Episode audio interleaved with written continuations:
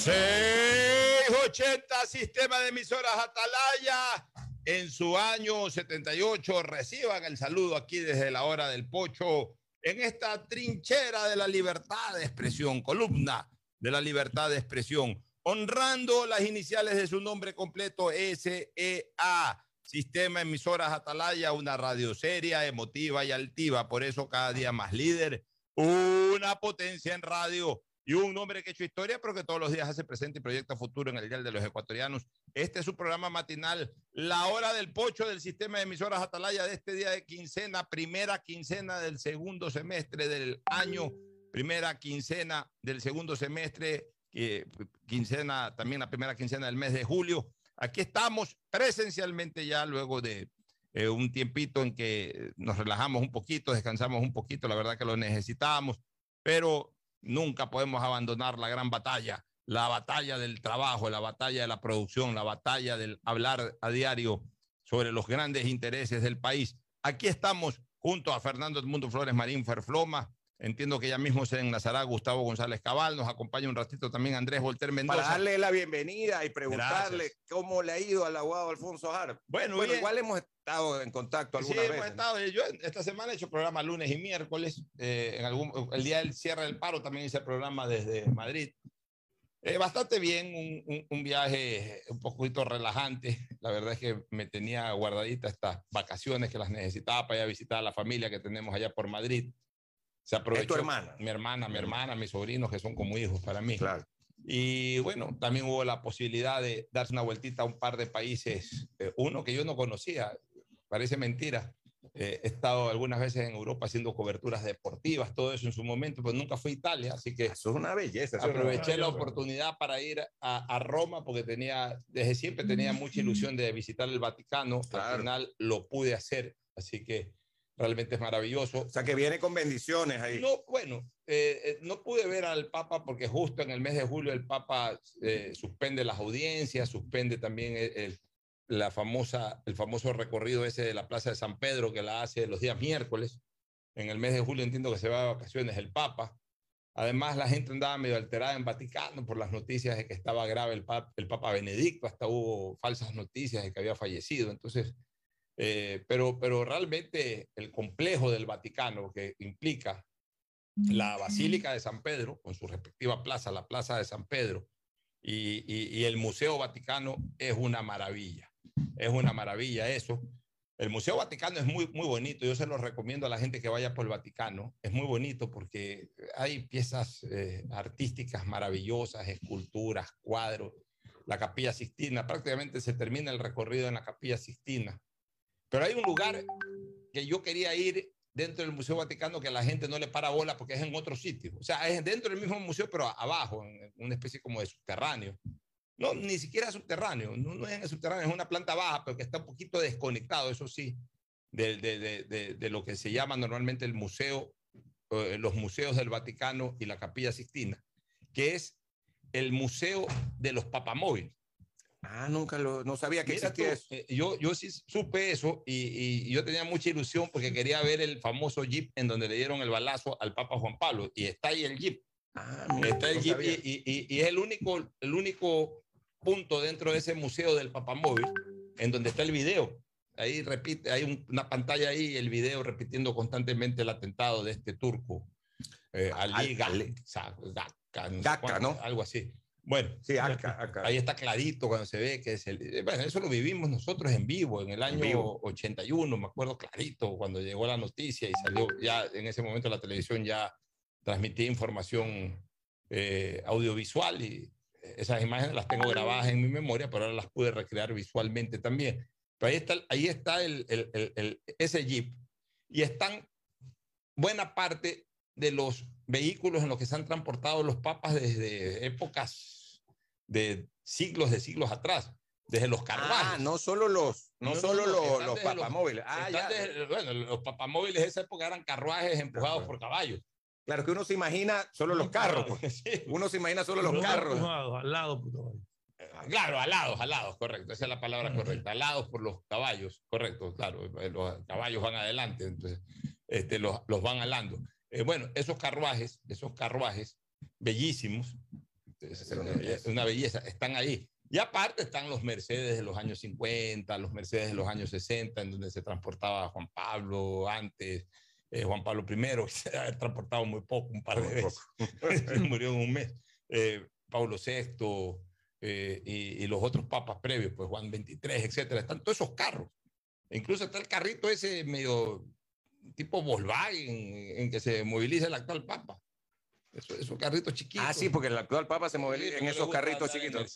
No, no, no le gusta. Bueno, está, está, eh, están todos esos carros, una colección de carros maravillosa. Yo, yo sí tenía mucha ilusión de ver eso y pude conocerlo.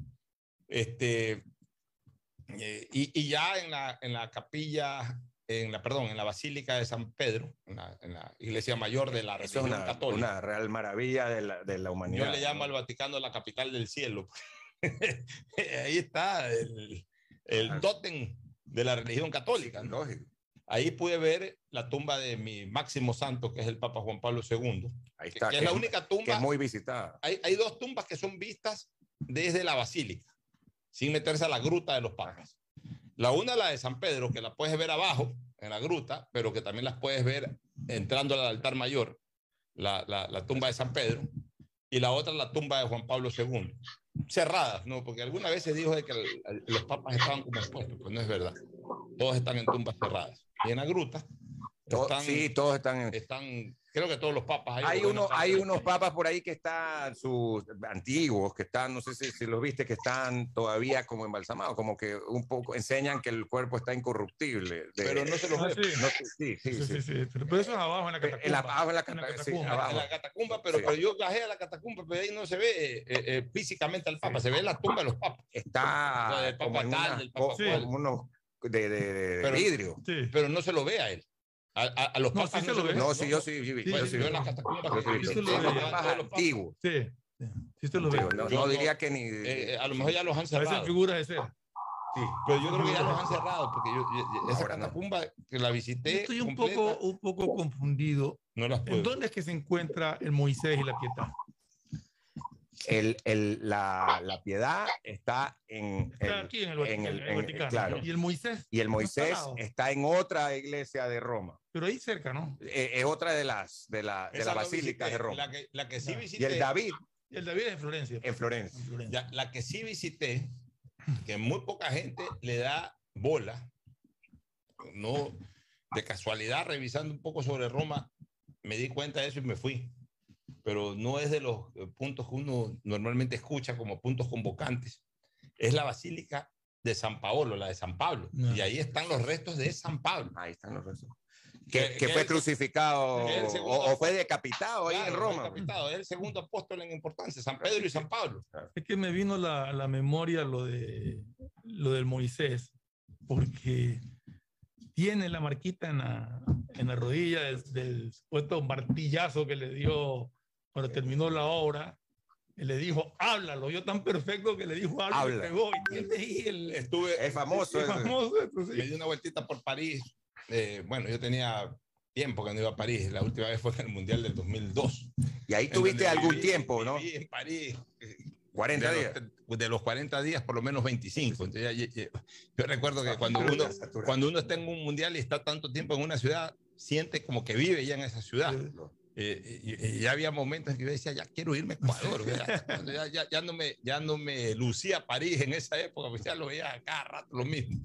Pero después, de, de, de, de- al visitarlo 24 años después, nuevamente es espectacular ver eh, todo. ¿no?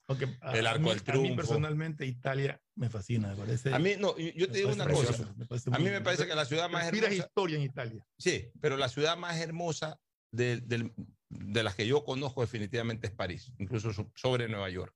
A ver, Este- eh, yo, para mí la ciudad más linda, o sea, si vemos como, como belleza ciudad. de ciudad, es Praga.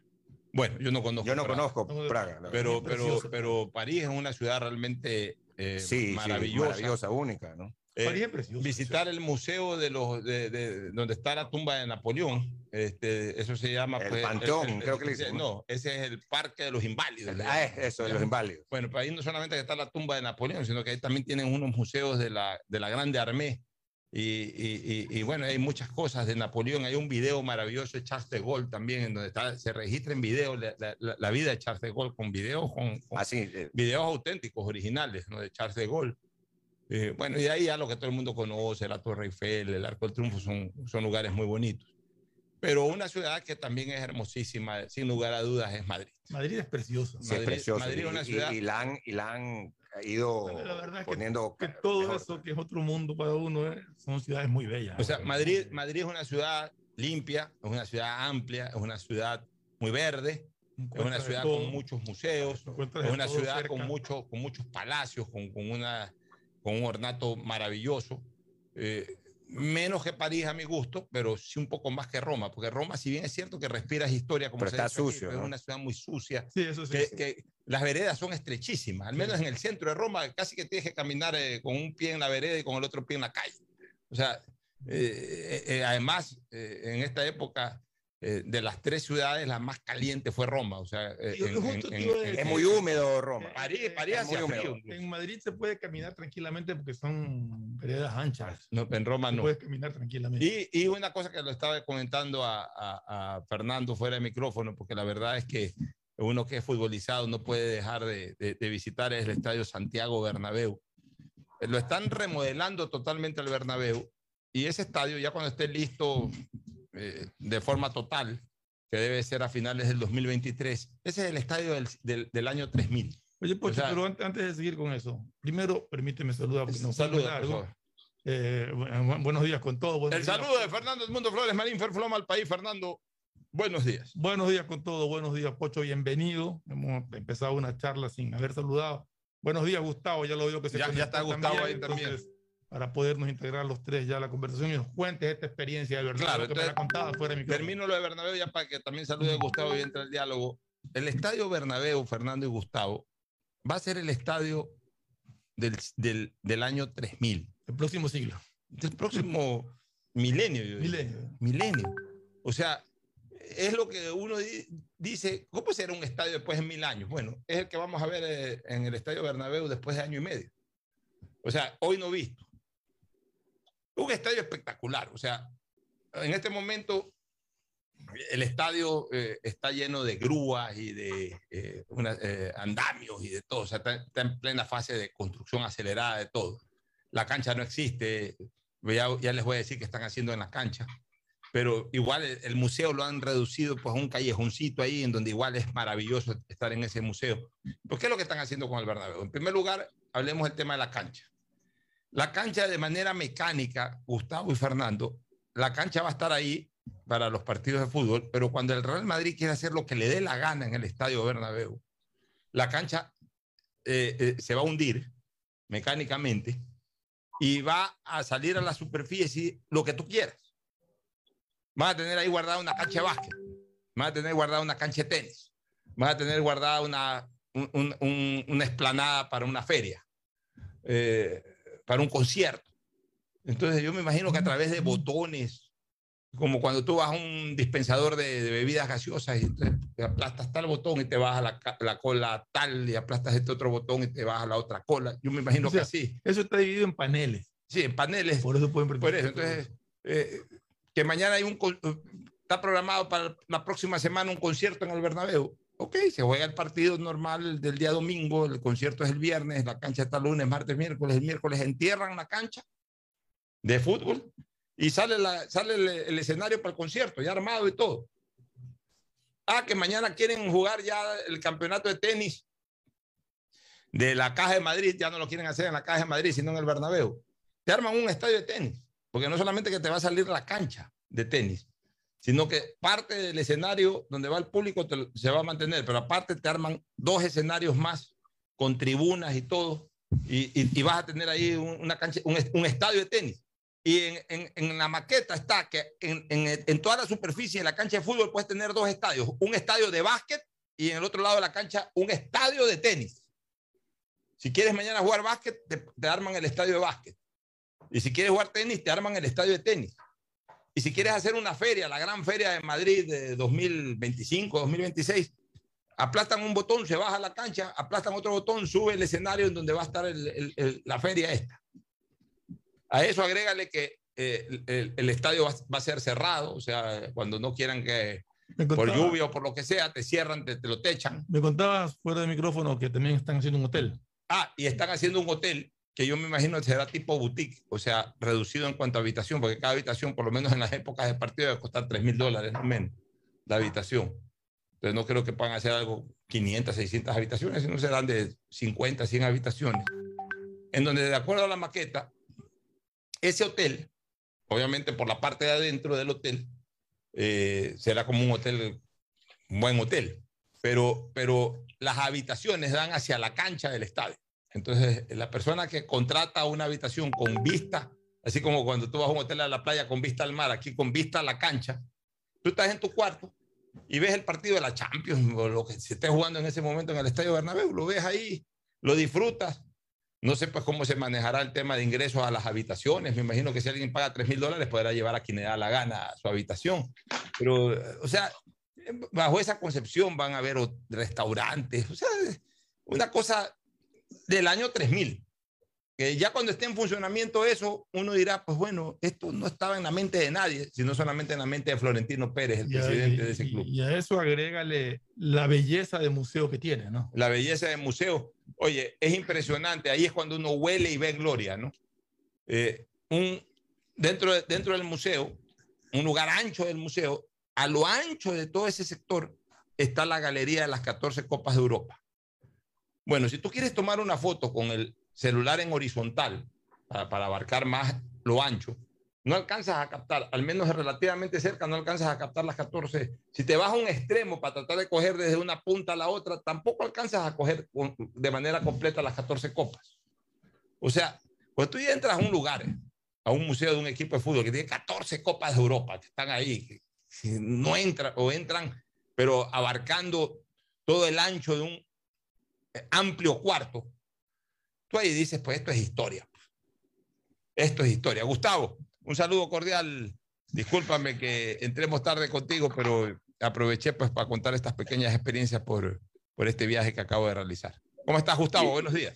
Buenos días, Alfonso, y grandes experiencias. Enhorabuena por el viaje realizado. Fernando, buenos días. Buenos días, distinguida audiencia del sistema de emisoras Atalaya. Quiero que se me permita saludar al benemérito Cuerpo de Bomberos de Guayaquil y aplaudir la colaboración de equipos que le acaba de hacer llegar el Cuerpo de Bomberos de Houston en alrededor de un millón doscientos mil dólares. Equipos importantes que necesitan nuestro benemérito Cuerpo de Bomberos enhorabuena, porque Houston y Guayaquil son ciudades hermanadas, Alfonso. Así es, y ya que tú haces saludos, quiero saludar a dos personas. Primero a Huguito Limongi. Hugo Limongi. Un, abrazo grande a, a Hugo. Espero verlo más tardecito para. Está celebrando su onomástico, está de mantel largo. ¿Dónde será ese mantel largo? ¿En el centro comercial? ¿En la casa? ¿Dónde crees tú? Yo, ahí sí no sé porque eh, Hugo ahí tiene quien le festeje en, con mantel largo. Nosotros lo que hacemos es, como lo hacemos los viernes y los martes, nos tomamos un cafecito. Yo llego tarde siempre por el programa. En donde acá en del Sol se están Nos reuniendo. tomamos- no, nos reunimos en, el, en el village. Ah, ya están en San Borondón. Sí, y sí, Alcidito va hasta San Borondón. Ya, está. Le queda más cerca. ya le queda más cerca. Claro, queda más cerca. mentira. Entonces, Pero bueno, ya me imagino pues ese mantel largo, Fernando Flores, Alcides Montilla, Carlos Hidalgo Villasís, Huguito Limón, ¿y quién más es de esa gallada? Ahí hay algunos, este, Armando León. Armandito León. Bueno, toda esa gente, un- abrazo cariñoso para todos y en especial para, ono- para el cumpleañero, para Huguito Limongi, que hoy cumple el mejor de sus días. Ya lo saludamos hace un ratito también eh, telefónicamente. Y el otro saludo especial que quiero hacer, quiero saludar de manera muy especial a un eh, hombre que definitivamente ha hecho mucha historia en la radiodifusión ecuatoriana. Quiero saludar aquí en mi programa a Vicente arroba Dito, que hoy cumple 40 años de estar al frente de Radio Sucre, radio matriz de la cadena eh, radial eh, eh, de la cadena radial, de la cadena nacional radial Cadenar. Bueno, este Vicente Arrobadito ha sido precisamente un gran protagonista de la radiodifusión ecuatoriana en estos 40 años. Al frente no solamente de su radio, que ha sido una radio que ha ejercido liderazgo en diferentes facetas y ámbitos de la radio ecuatoriana, la radiodifusión ecuatoriana, en lo deportivo, en lo noticioso, en lo político, en lo cultural, en todos los ámbitos, en, el entretenimiento, en lo musical. Radio Sucre siempre ha sido una radio de punta, sino que el propio Vicente, incluso de alguna manera Vicente estableció eh, un hecho que hoy, que hoy eh, lo, lo, lo, están impulsando varios propietarios de, de, de emisoras, que antes eh, también se lo hacía, estoy hablando en la década de los 40, de los 50, pero quizás en menor eh, intensidad, ¿no? Eh, antes era, eh, bueno, eh, Volter Paladines Polo, que también hacía radio, aparte que era el propietario de la radio, Rafael Guerrero Valenzuela, y por ahí Gabriel Vergara Jiménez. Pancho Feró Aroca era un radiodifusor, pero no era un hombre de micrófono. Incluso el propio Gabriel Vergara Jiménez tampoco era un hombre de micrófono. Voltaire y Rafael. Tenía, él, él, era el que tenía un noticiero, Gabriel, o el hermano. Creo que era el hermano. Sí, este, en el caso de Rafael y Voltaire, sí. Pero luego, ya con el surgimiento de Vicente Arrobadito, que aparte de ser el director de la emisora, eh, también condujo programas, hoy vemos que prácticamente en todas las radios eh, importantes, sus propietarios también son conductores de los programas estelares de esas radios. Entonces, de alguna manera, pues, eso que arrancó en los años 40, 50 con Guerrero, con Paladines, eh, Vicente Arroba lo consolidó ya en la década de los 80 con su programa Buenos Días Ecuador. Y ahí ha estado el hombre siempre de punta, eh, liderando sintonía y por supuesto, pues lo único que eh, merece es todo tipo de reconocimiento y aplauso a su gran labor de cuatro décadas al pie del micrófono, a boca de micrófono, ahí hablando, comunicando. Un hombre que todas las mañanas está a las 7 de la mañana ya eh, eh, pronunciando verbos, pronunciando palabras, pronunciando conceptos durante 40 años. Realmente pues es digno de todo tipo de elogio. Así que un abrazo a Vicente Arrobadito y a Radio Sucre por estos 40 años en que Vicente Arroba pues no solamente ha sido un gran protagonista de la noticia y del comentario, sino también un baluarte, porque incluso fue eh, víctima de dos persecuciones políticas. El año 90, en el gobierno de Borja, le cerraron la radio. Y ahora en el 2010, también el gobierno de Correa lo persiguió, al punto que Vicente Arroba perdió sus instalaciones y tuvo que hacer radio en las afueras de sus instalaciones. Yo conozco muy bien esa historia y Vicente sabe por qué yo conozco muy bien esa historia, pero también es una historia que la conoce todo el mundo porque Vicente Arroba no se doblegó, sino que ahí afuera de su emisora siguió con la radio prendida. Y como siempre se dice, pues no, los gobiernos y los gobernantes pasan, pero las instituciones quedan. Señor Correa ya no es presidente, ya no hay gobierno del señor Correa, pues si hay Radio Sucre y si hay Vicente Arroba. Así que felicitaciones a Vicente por, por estos 40 años de fructífera labor radial. Me uno a esas felicitaciones a Vicente Arroba y que sigue por cosechando éxitos en Cadenar. En, Cadenar, cadena, cadena ecuatoriana, cade, cadena ecuatoriana de radio, o, no, cadena nacional de radios, cadena nacional de radios, cadenar, cadenar, cadena nacional de radios. Así que un abrazo una vez más a Vicente Arrobadito. Ahora sí entremos a los temas, el tema del temblor de ayer, eh, comencemos por ahí, este, Fernando y Gustavo, cuéntenos un poquito. Tremendo susto. ¿Tú ya la estabas acá? ustedes no, yo estaba volando para, para Ecuador, no pude, Realmente. no pude vivir ese momento un poquito soy- eh, desagradable que debe haber vivido todo eh, buena parte de, de la costa ecuatoriana y especialmente de Guayaquil. El epicentro ha sido en Aurora, aquí Sí, nomás. Aquí. Se hablaba al comienzo de-. Se, se- se hablaba al comienzo de que era en Simón Bolívar, que es un cantón que queda entre Marcelino Maridueña y Juján. Por ahí queda Simón Bolívar, de los cantones menos visitados en la provincia de Guayas, más escondidos. Por allá se había hablado. Allí, desgraciadamente, lo que sí hay es la única víctima. Solamente Sí, una persona ha muerto. de 16 Desgraciadamente, un, un chico de 16 años que eh, en, en la fuga por el problema, por el temor, como lo, lo hizo buena parte de la ciudadanía, desgraciadamente le cayó un cable de alta tensión Sí. y lo electrocutó. Qué pena. Eh, La fatalidad es, es así, ¿no? Este, pero no ha sido el epicentro en Simón Bolívar, en el cantón Simón Bolívar, sino aquí en Aurora. Atrás del Dorado, más o menos, por esos sector más Ahí allá. ha sido el epicentro. O sea, ahí se ha concentrado la fuerza del De lo sacudón. que yo vi es en la vía Salitre, un sector de la vía Salitre. Bueno, ¿dónde te cogió a ti el, el temblor? Yo estaba justo con, en eh, con mi nieta, con la, con la más chiquita. hija de María Fernanda, porque mi otra nieta se había ido un cumpleaños, eh, mi yerno estaba trabajando y mi hija estaba en el programa de radio que tiene. Eh, entonces nos pidió que nos quedemos con la más chiquita. con- A buena hora que se quedó alguien con Sí, la chica. estábamos ahí y, y justo estaba con, con mi esposa, pero si hubiera estado mi esposa sola, también hubiera sido un problema porque ella sí le tiene terror a los ¿Quién no le tiene terror? Yo soy una de las personas que no le tiene tanto miedo. Guardas, guardas la prudencia. Sí, sí, o sea, yo, pero el remesón de ayer sí me...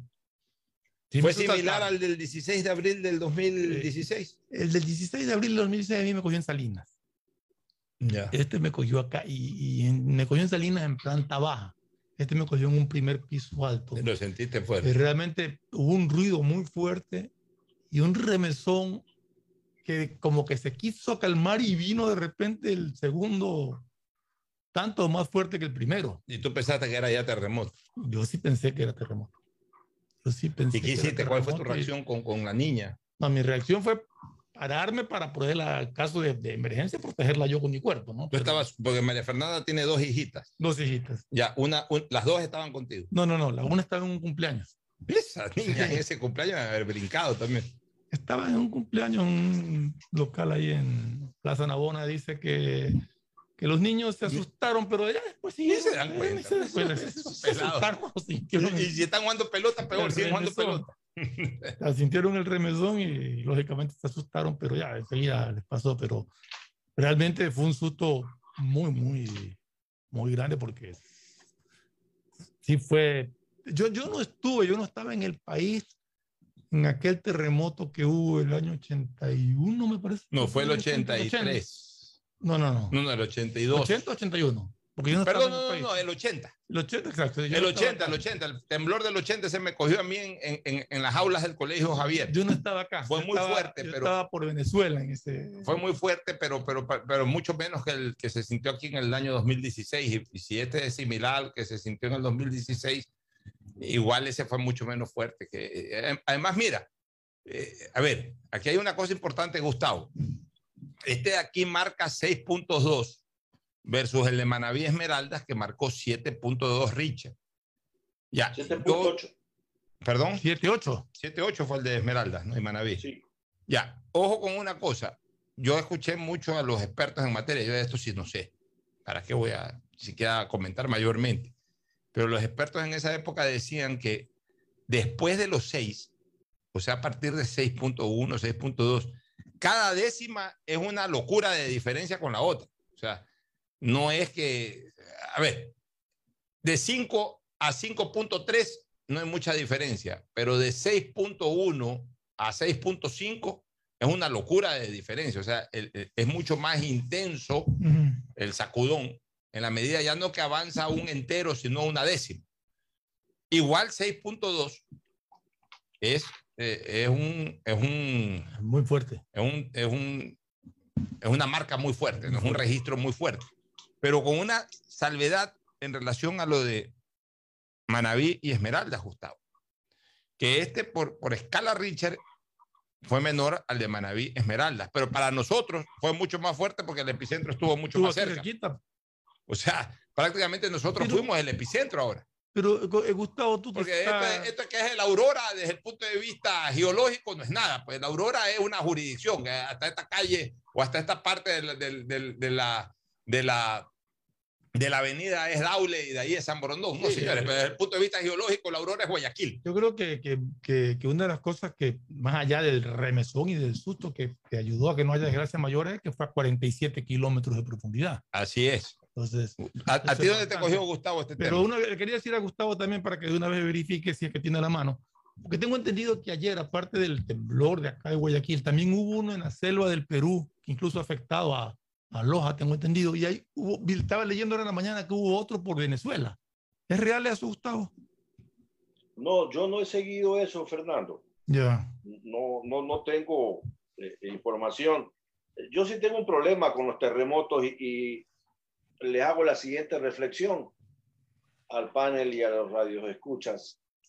Eh, tanto en el terremoto de 1900 del 2016 como en el, ter- en el terremoto de ayer, hubo superluna.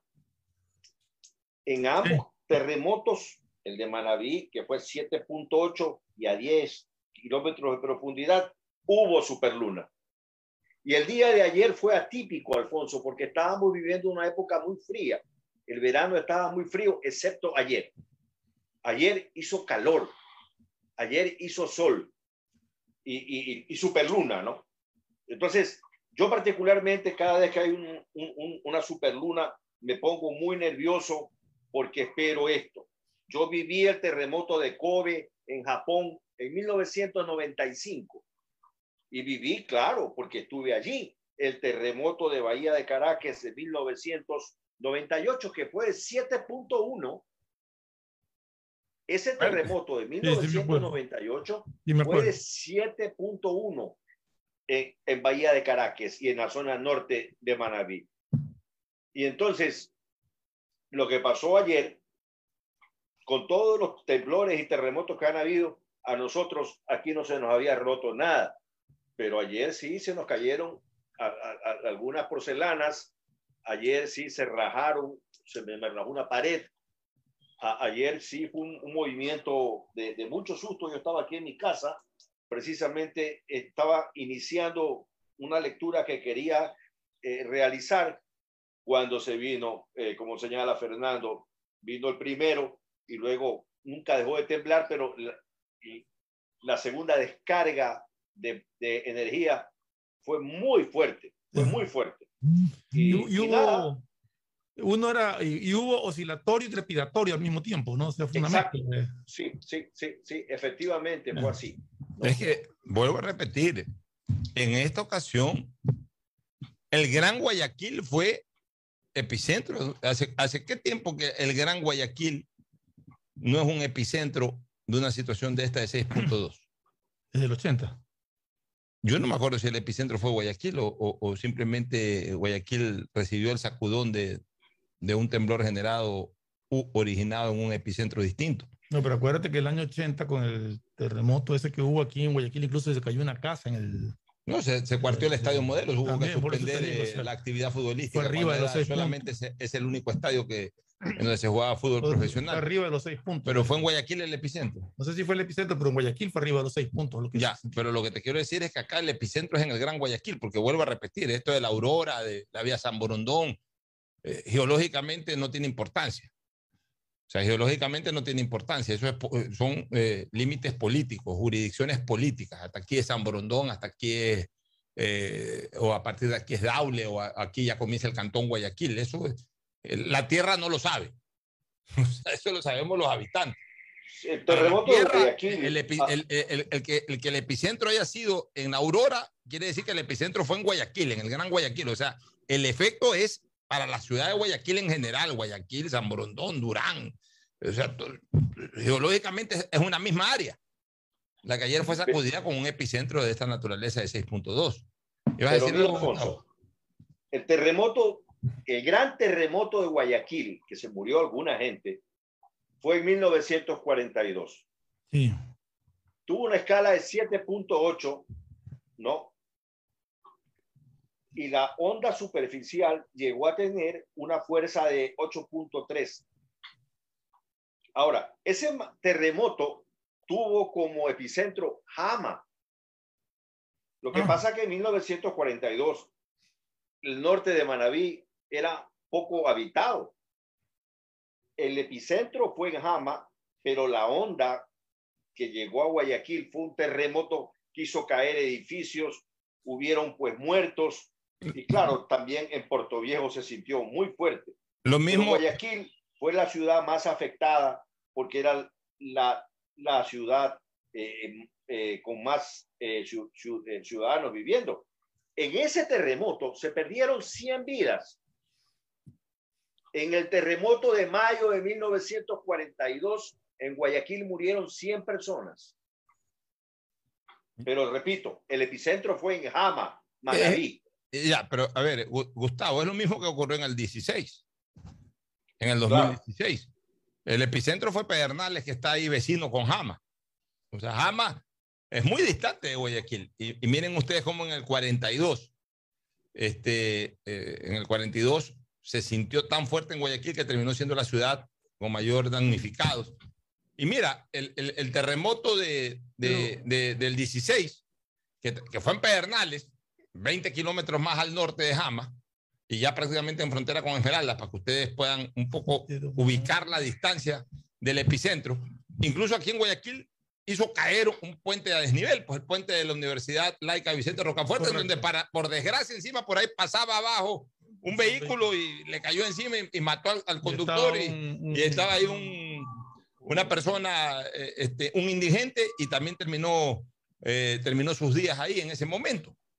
O sea, Pero, pero ahora fue la inversa, porque ahora, con este, el día de ayer, con el terremoto que hubo acá, en, lo sintieron muy fuerte en Chone, por ejemplo, he leído en redes sociales. Es más, hay un video que es en Esmeraldas. Estaba, justo estaban grabando porque eran unas chicas que estaban bailando o haciendo ni sé qué show y de repente empezó a temblar y esas chicas se- lo que hicieron fue empezar a gritar y abrazarse. O sea, se sintió prácticamente en todo el Ecuador este, este remesón de ayer. este remesón de ayer. Pero bueno, menos mal que las desgracias han sido mínimas, tanto en lo físico como en lo humano, que es lo más importante. Eh, apenas la se reporta la lamentabilísima muerte de- de- del menor de edad en el cantón Simón Bolívar, en donde originalmente se atribuía el epicentro. Ujú. Ahora se ha confirmado que ha sido acá en Aurora. Y no se han conocido más muertos, por suerte, No. y tampoco derrumbes de... Por ejemplo, ojo, Hay casas que han sufrido. hay casas y, por ahí de una vez, de una vez vayan poniéndose pilas las autoridades municipales y en general la, la propia Fiscalía General de la Nación si sigue siendo propietaria de ese edificio o quien sea el que tenga que actuar ahí al respecto. Hoy en Ecuavisa vi un reportaje preocupante.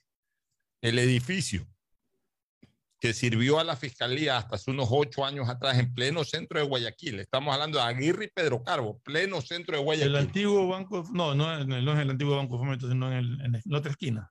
En el correo, frente al correo. El que está, eh, sí, el que está frente, exactamente Frente frente, al correo, correo, en donde se hace, Sí. en donde hay ahí, eh, eh, en donde desemboca la, la, la parte ancha de la calle Pedro Carbo y se convierte en, convierte- una, correcto, sí. en una calle un poco más estrecha. correo en esquina. Ah, eh, eh, en donde Sí. se arma el embudo de la calle Pedro Sí, Carbo. correcto. La calle, la calle Pedro Carbo viene desde, desde el sur, Mm.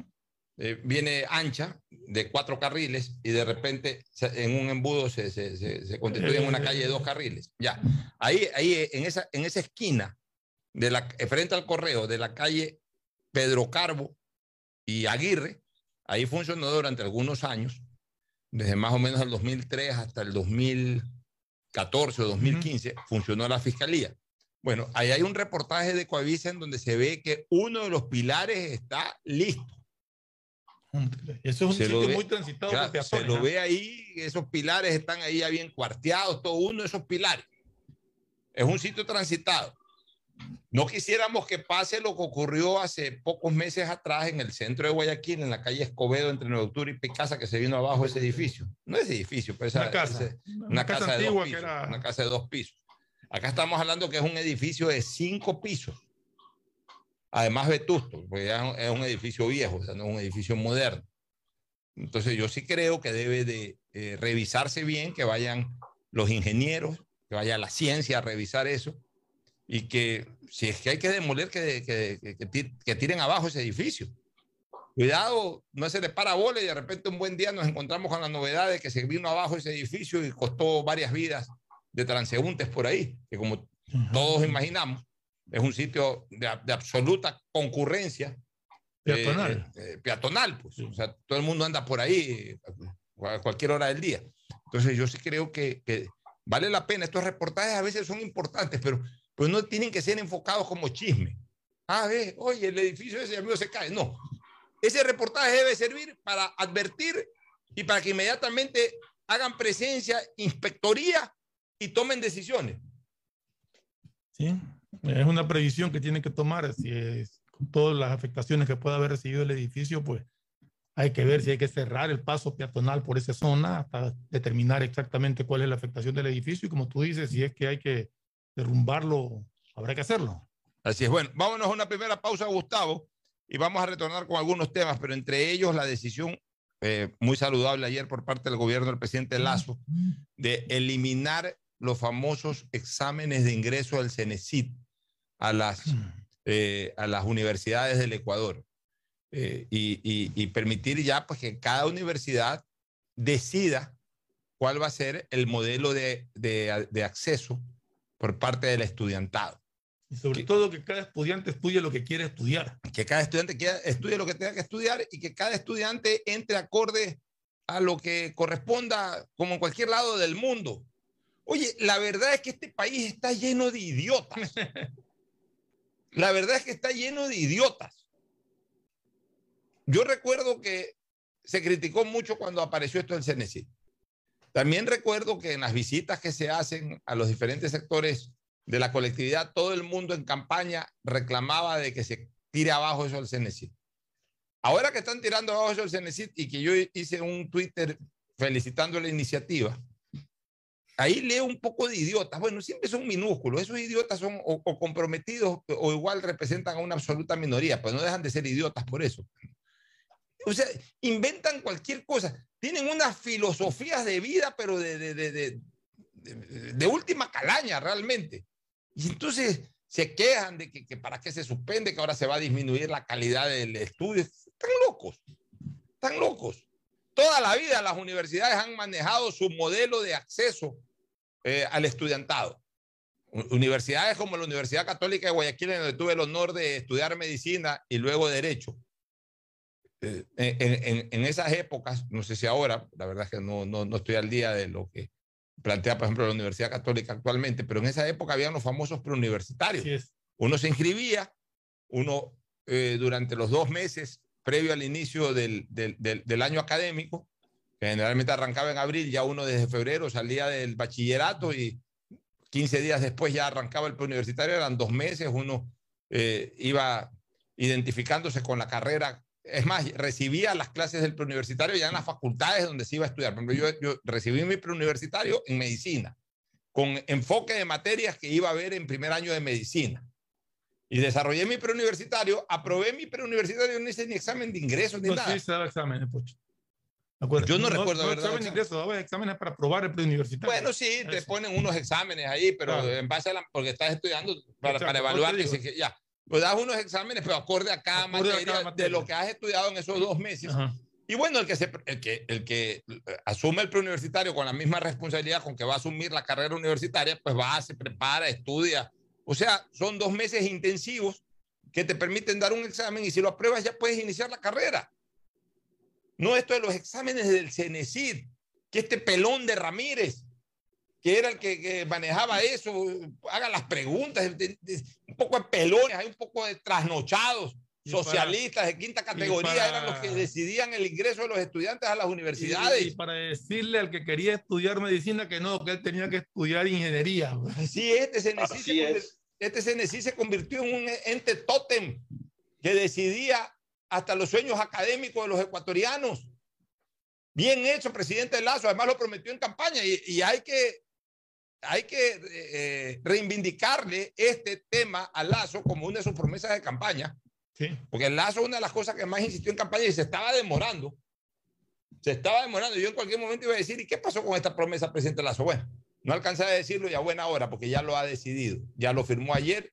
Ya anunció que para el próximo año los estudiantes universitarios que quieran acceder a las universidades lo harán acorde a los esquemas o modelos que establezca cada universidad. Y en la sierra, pues bueno, ya este año se inició el año académico en la sierra, pues ya el próximo año, pues eh, asimismo ya no habrá estos exámenes del CNC. Vámonos a la pausa para retornar con este tema y otros más. Ya volvemos.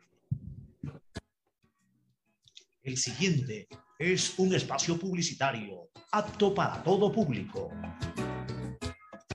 La pandemia no ha terminado y los riesgos de contagiarse de COVID-19 tampoco. Acércate al centro de vacunación más cercano y aplícate tu dosis de refuerzo.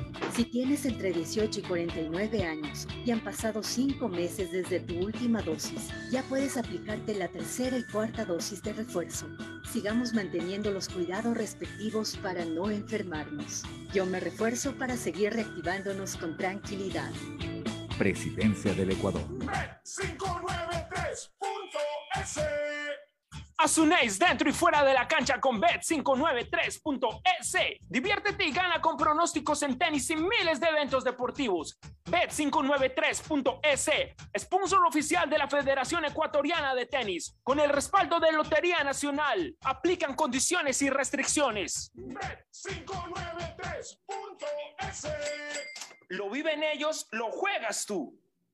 Gané, gané, gané. Con tus ahorros en Banco del Pacífico siempre ganas. Por cada 50 dólares de incremento mensual en tu cuenta de ahorros, participa por el departamento de tus sueños. Además, gana increíbles premios mensuales. Tres autos Kia Soluto 0 kilómetros, tres cruceros por el Caribe, cuatro cuentas de ahorros con mil dólares, 400 tarjetas de gasolina, 220 tarjetas de regalo. Si no tienes una cuenta de ahorros, ábrela en la app Onboard BDP. Banco del Pacífico, tu banco banco. Revisa términos y condiciones en Claro, encuentras tu nuevo Smart TV para que disfrutes tus series, películas y partidos favoritos con la mejor resolución Ultra HD. Compra un Smart TV Samsung de 65 pulgadas en 36 cuotas de 60 dólares con 84. Pídelo en nuestra tienda en línea en claro.com.es o en nuestros centros de atención al cliente. Conectados podemos más. Más información en claro.com.es. El registro civil, pensando en la comodidad de todos los ecuatorianos y para mejorar constantemente nuestros servicios. Hemos extendido los horarios de atención para cédulas y pasaportes. De lunes a sábado, de 8 a 18 horas, hasta el 30 de julio. Este horario extendido está disponible previo agendamiento en la agencia virtual del registro civil. Presidencia del Ecuador. Ecuagen, medicamentos genéricos de calidad y confianza a su alcance. Ecuagen, una oportunidad para la salud y la economía familiar. Consuma genéricos Ecuagen. Premazo, ¿cómo así por aquí en Chongón? Uy, ya vivimos aquí hace tres años. Tenemos todo, servicios básicos, full naturaleza y aquí mismo trabajo. ¿Y tú? ¿Cómo así por acá? Ah, venimos a pasear en bici, a comer con la familia, una vueltita por el campo y está lindo por acá. Guayaquil crece planificadamente y de forma sostenible hacia la vía a la costa, con obras que han beneficiado aproximadamente a 35 mil familias, generando más de 3 mil empleos. La vía a la costa renace como una nueva ciudad con la autoridad aeroportuaria y alcaldía de Guayaquil.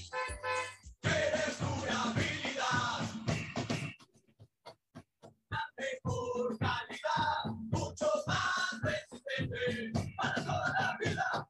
Son. Contamos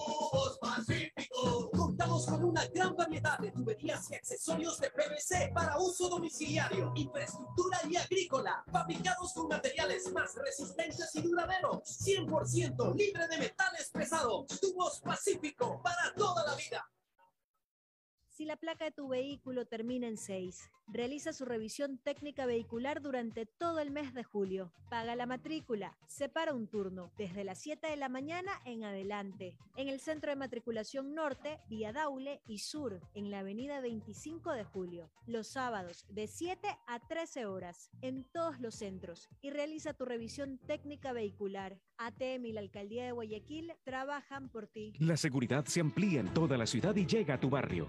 3.750 nuevas zonas videovigiladas con 15.000 cámaras y megáfonos nuevos a disposición de tu seguridad y la de tu familia. Con tecnología que permitirá detectar alertas, amenazas y emergencias en tiempo real, generando así una respuesta automática y una alerta inmediata. Cada cámara cuenta con tecnología de primer nivel y alta definición, con reconocimiento facial y lector de placas vehiculares. Hemos venido y seguimos brindando más herramientas para seguir protegiendo a Guayaquil, porque tu seguridad es primero. Alcaldía de Guayaquil. ¿Está prendido? ¿Hola? Lo logré. Aún no puedo creerlo, pero por fin soy la hija favorita. Carlita le regaló un perfume, mi ñaño le dio entradas al estadio, de nuevo, y mi ñaña mayor le dio un nieto. Pero este año mi regalo fue el mejor. Con Pacificar, vuélvete la favorita de papá regalándole sus vacaciones soñadas. Realiza tus consumos y diferidos a partir de 100 dólares con Pacificar débito o crédito y participa en el sorteo de un viaje todo pagado para papá. Además, tus diferidos acumulan el doble de millas. Pacificar, historias que vivir. Banco del Pacífico. Aplican condiciones. Más información en Está www.bancodelpacifico.com. llena de líderes que aprovecharon oportunidades. En la Universidad Católica de Santiago de Contamos con un plan de educación prepagada, pensiones diferenciadas, becas y descuentos para que empieces tu propia historia profesional. Estás a tiempo. Inscríbete ahora y empieza tu historia profesional en la universidad que tiene 60 años de experiencia formando líderes. Contáctanos en www.ucsg.edu.es y visítanos en nuestro campus de la Avenida Carlos Julio Arosemena, Universidad Católica de Santiago de Guayaquil. Nuevas historias, nuevos líderes. El registro civil, pensando en la comodidad de todos los ecuatorianos y para mejorar constantemente nuestros servicios.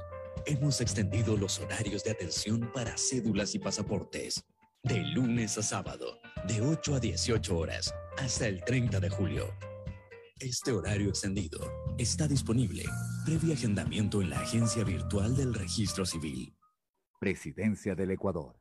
Mole El Fortín te espera a la entrada del Fortín en la vía perimetral, con un excelente patio de comidas, donde puedes disfrutar de los mejores locales y al mejor sabor. Además, cuentas con las mejores tiendas del Ecuador. No necesitas ir a otro mall. El Fortín lo tiene todo. Ven, visita y compra en Mall El Fortín. Recuerda que en promociones, Mall El Fortín te conviene. Amor, ¿no crees que necesito comprar Vigen? Deja ver.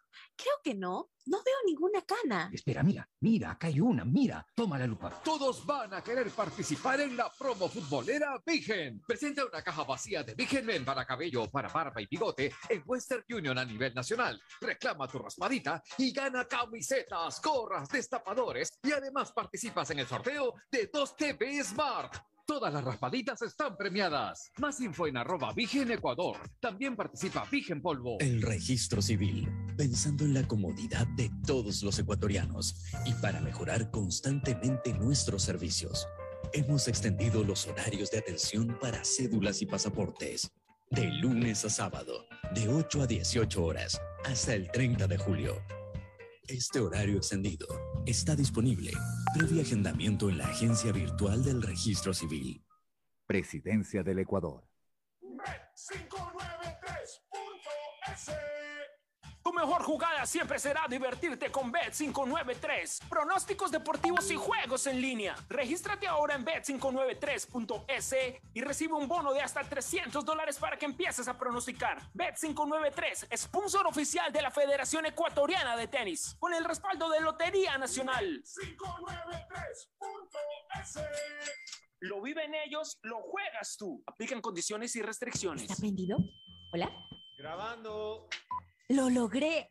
Aún no puedo creerlo, pero por fin soy la hija favorita. Carlita le regaló un perfume, mi ñaño le dio entradas al estadio, de nuevo, y mi ñaña mayor le dio un nieto. Pero este año mi regalo fue el mejor. Con Pacificar, vuélvete la favorita de papá regalándole sus vacaciones soñadas. Realiza tus consumos y diferidos a partir de 100 dólares con Pacificar débito o crédito y participa en el sorteo de un viaje todo pagado para papá. Además, tus diferidos acumulan el doble de millas. Pacificar, historias que vivir. Banco del Pacífico. Aplican condiciones. Más información en www.bancodelpacifico.com. Con tus ahorros en Banco del Pacífico siempre ganas. Por cada 50 dólares de incremento mensual en tu cuenta de ahorros, participa por el departamento de tus sueños. Además, gana increíbles premios mensuales. Tres autos Kia Soluto 0 kilómetros, tres cruceros por el Caribe, cuatro cuentas de ahorros con mil dólares, 400 tarjetas de gasolina, 220 tarjetas de regalo. Si no tienes una cuenta de ahorros, ábrela en la app Onboard BDP. Banco del Pacífico, tu banco banco. Revisa términos y condiciones en www.bancodelpacifico.com. Viajan conectado con Internet a más de 150 países al mejor precio con el chip internacional Smart SIM de Smartphone Soluciones. Estamos 24 horas en los aeropuertos de Guayaquil y Quito, pasando migración junto al Duty Free. También en Plaza Quil, local 55, en San Borondón, en la avenida principal de Entre Ríos. Lo importante es que cuando viajes estés conectado, sin esperar conectarte un Wi-Fi. Conéctate directamente con tu chip al teléfono celular que quieras llamar a través del WhatsApp o de manera directa. No lo olvides, Smart SIM de Smartphone Soluciones te espera en el aeropuerto con atención 24 La horas. día. pandemia no ha terminado y los riesgos de contagiarse de COVID-19 tampoco. Acércate al centro de vacunación más cercano y aplícate tu dosis de refuerzo. Si tienes entre 18 y 49 años y han pasado 5 meses desde tu última dosis, ya puedes aplicarte la tercera y cuarta dosis de refuerzo. Sigamos manteniendo los cuidados respectivos para no enfermarnos. Yo me refuerzo para seguir reactivándonos con tranquilidad. Presidencia del En Ecuador. Banco Guayaquil tenemos una nueva app. Y la hicimos pensando más como Maffer. Para mí, complicarme en una transacción, te soy sincera, la dejo, no la hago. Con la nueva app no te complicas. Pagar y transferir es mucho más rápido. Nueva app Banco Guayaquil. Una app más como Maffer. Una app más como tú. Descárgala, actualízala, pruébala. Banco Guayaquil. Primero tú. Hay sonidos que es mejor nunca tener que escuchar. Porque cada motor es diferente. Desde hace 104 años, Lubricantes Cool mantiene la más alta tecnología y calidad en línea de aceites para motores a diésel y gasolina. Está hecho con una fórmula especial para dar excelente protección a todo tipo de motores, evitando el desgaste prematuro de pistones, anillos y árbol de levas ayudando a mantener limpio el motor y libre de depósitos que se forman por las altas o bajas temperaturas. Dele a su motor lo que se merece. Lubricantes Gulf, la más alta tecnología en lubricación. 104 años preservando la vida de su motor. Lubricantes Gulf. Gulf es más lubricante.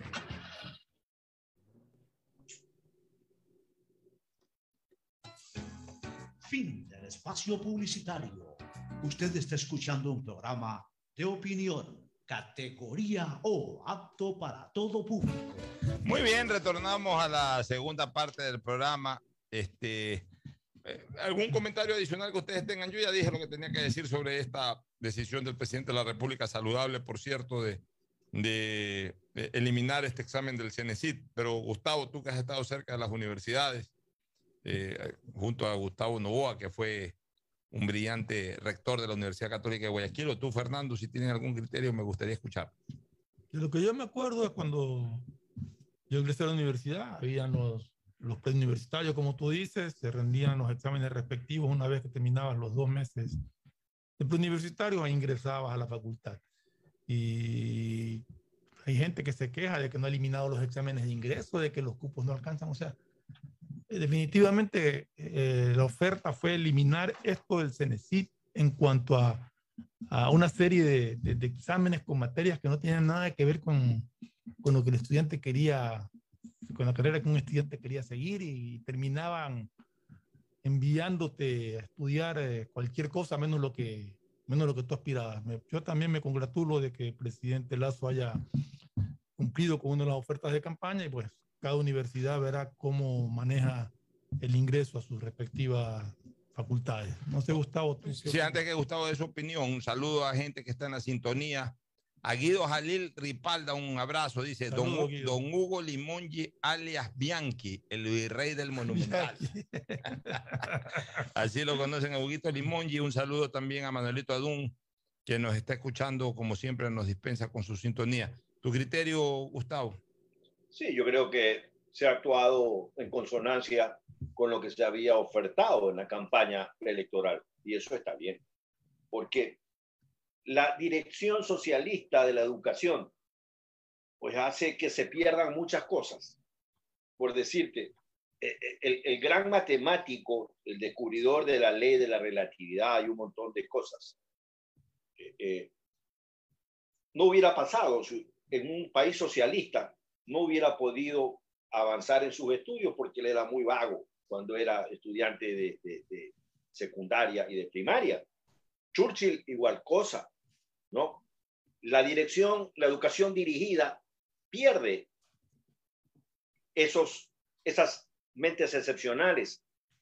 Yo estudié en la Católica de Quito, nosotros sí tuvimos examen de ingreso y luego también tuvimos preuniversitario. En el examen de ingreso de la Facultad de Derecho de la Universidad Católica, la Pontificia Universidad Católica de Quito, era una cernidera donde se quedaban muchos bachilleres de todo el Ecuador que íbamos a dar exámenes. Luego vino la cerdidera del preuniversitario que se, llama, se llamaba propedéutico en la universidad. El propedéutico entramos 120 bachilleres que habíamos pasado la cerdidera de los exámenes de ingreso. Y nos quedamos finalmente para el primer año algo así como 40, 50 compañeros, no más. Universidad que ya para esa fecha tenía el pago de, de eh, el pago de las pensiones universitarias de conformidad con tu condición económica y en una ecuación que dividías de qué colegio venías, cuánto ganaban tus padres, quién te mantenía, cuánto ganabas tú de tu trabajo, había una pensión diferenciada para el año 1978-79 que inicié mis estudios allí. Una universidad estupenda, teníamos una, eh, eh, eh, teníamos que aprender un idioma. Te daban la posibilidad de aprender quichua, francés, italiano, alemán o inglés. Y al mismo tiempo, si tú eras relativamente bueno en fútbol, tenías becas educativas que tenían una serie de posibilidades. Teníamos un gran comedor universitario, la católica fue vicecampeón ese año, y entonces eh, la universidad era realmente muy bien dirigida. Alfonso, yo quería aprovechar la oportunidad de algo que le pasé a, a, a, a Ferfloma, y no te lo pasé a ti, me olvidé. Ayer vi un periodista por televisión decir, textual, ¿ah? textual, el terremoto eh, se desarrolló con toda normalidad. Con toda normalidad. Fernando lo tiene ahí. Fernando, enséñaselo. Sí, sí, lo vi ayer. Eh, realmente fue una nota media, media rara de, de, ya, de- déjame, aquí lo tengo. El tipo no sabía. Fue, fue un comentario bien, no, no sé que en realidad qué fue lo que quiso realmente decir. Digo que sí, muere con características normales. El con, término. características normales, como, quien se, se va, una, y ve una mañana hay sol, ¿no? Eh, un día chévere, hay sol, ¿viste? Salimos y nos paseamos, un día normal, ¿no? Y, y- y- y acá es un terremoto, yo no entiendo cuáles son las características normales de un terremoto. O cuáles son las excepcionales. Sí, me imagino que las características normales son que tiemble y las excepcionales es un terremoto que no tiemble. No, sé, no, no- no tengo idea, ¿verdad? Ah, ah, bueno, ah, así es la cosa, ¿no? Mira. Es lo que se me ocurre porque un terremoto es un terremoto. ¿Tú te acuerdas, Fernando y Alfonso? Tú puedes hablar de un, perdóname un segundito, Gustavo, que te puedas hablar de, de un terremoto, de un terremoto, un sismo leve y un terremoto mucho más grave, ya de acuerdo a la escala. Pero características normales de un terremoto no, no lo logro entender. No, no, es, es una cosa inentendible realmente. Oye, Te iba a preguntar algo, Gustavo quería hacer una consulta, ¿eh? que si nos acordábamos. algo. Eh, yo, yo te estaba diciendo que es muy humano errar, ¿verdad? Errar humanum et, decían los romanos. Claro, pero también es muy humano echarle la culpa a los otros de tus errores. Ah, eso sí. Ahora, yo te quiero decir una cosa, Fernando, Fernando, Gustavo y amigos oyentes.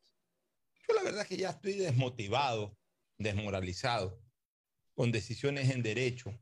O sea, se está usando, yo, yo soy abogado, obviamente, y, y- y siempre tendré que manejarme en ámbitos del derecho, pero es una verdadera pena que se, se canalice el derecho eh, para, de alguna forma, romper con estereotipos fundamentales de la familia, como es, por ejemplo, el pater, la mater. Es decir, el hecho de que un padre, una madre, siempre tengan que velar, por lo menos mientras sus hijos no sean emancipados.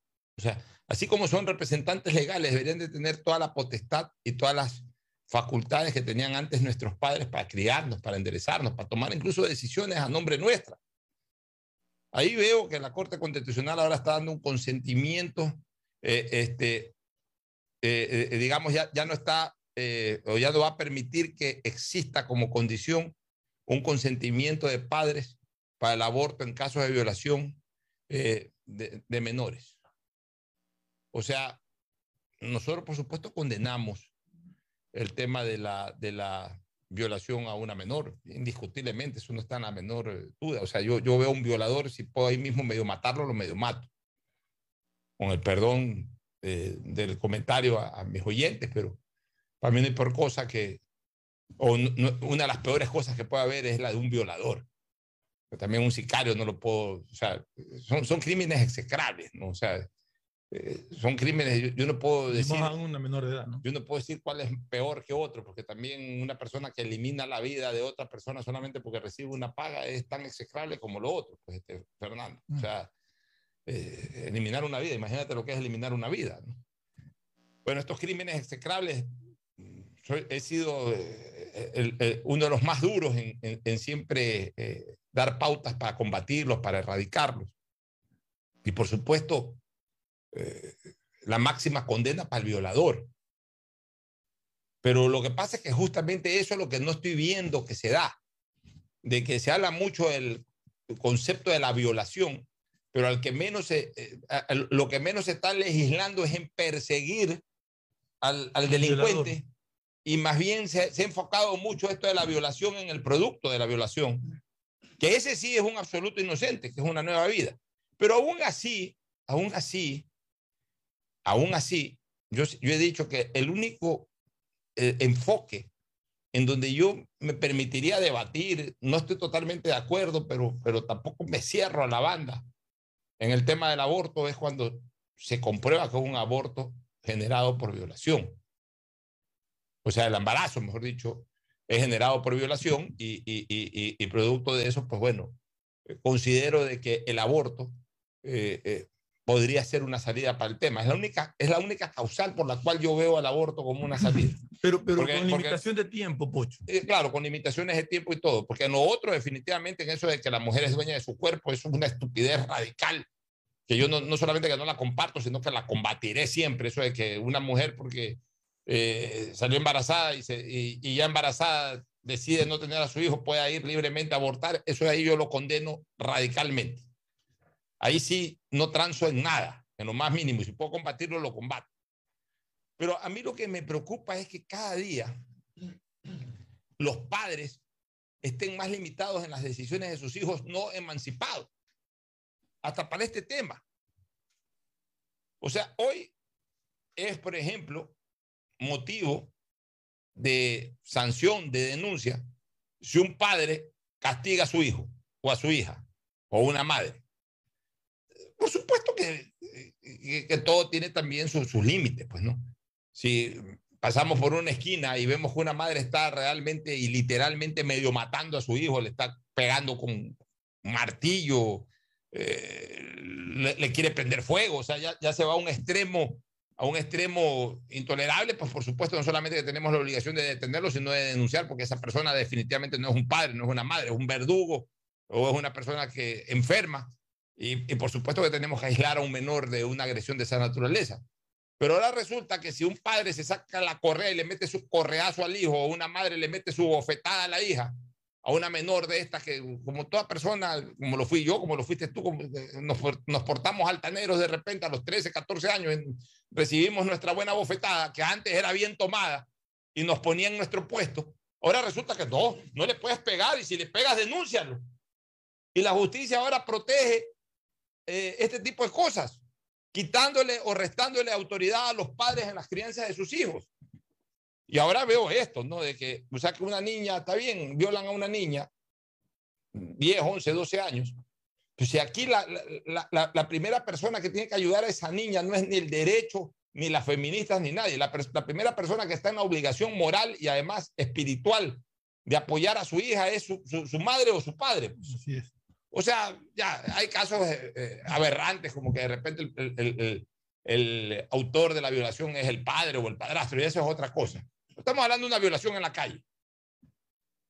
Ya, y se produce esta situación. Los primeros que están obligados a moral y espiritualmente a darle asistencia a su hijo, a- en este caso, perdón, a su hija o a su hijita, son los padres.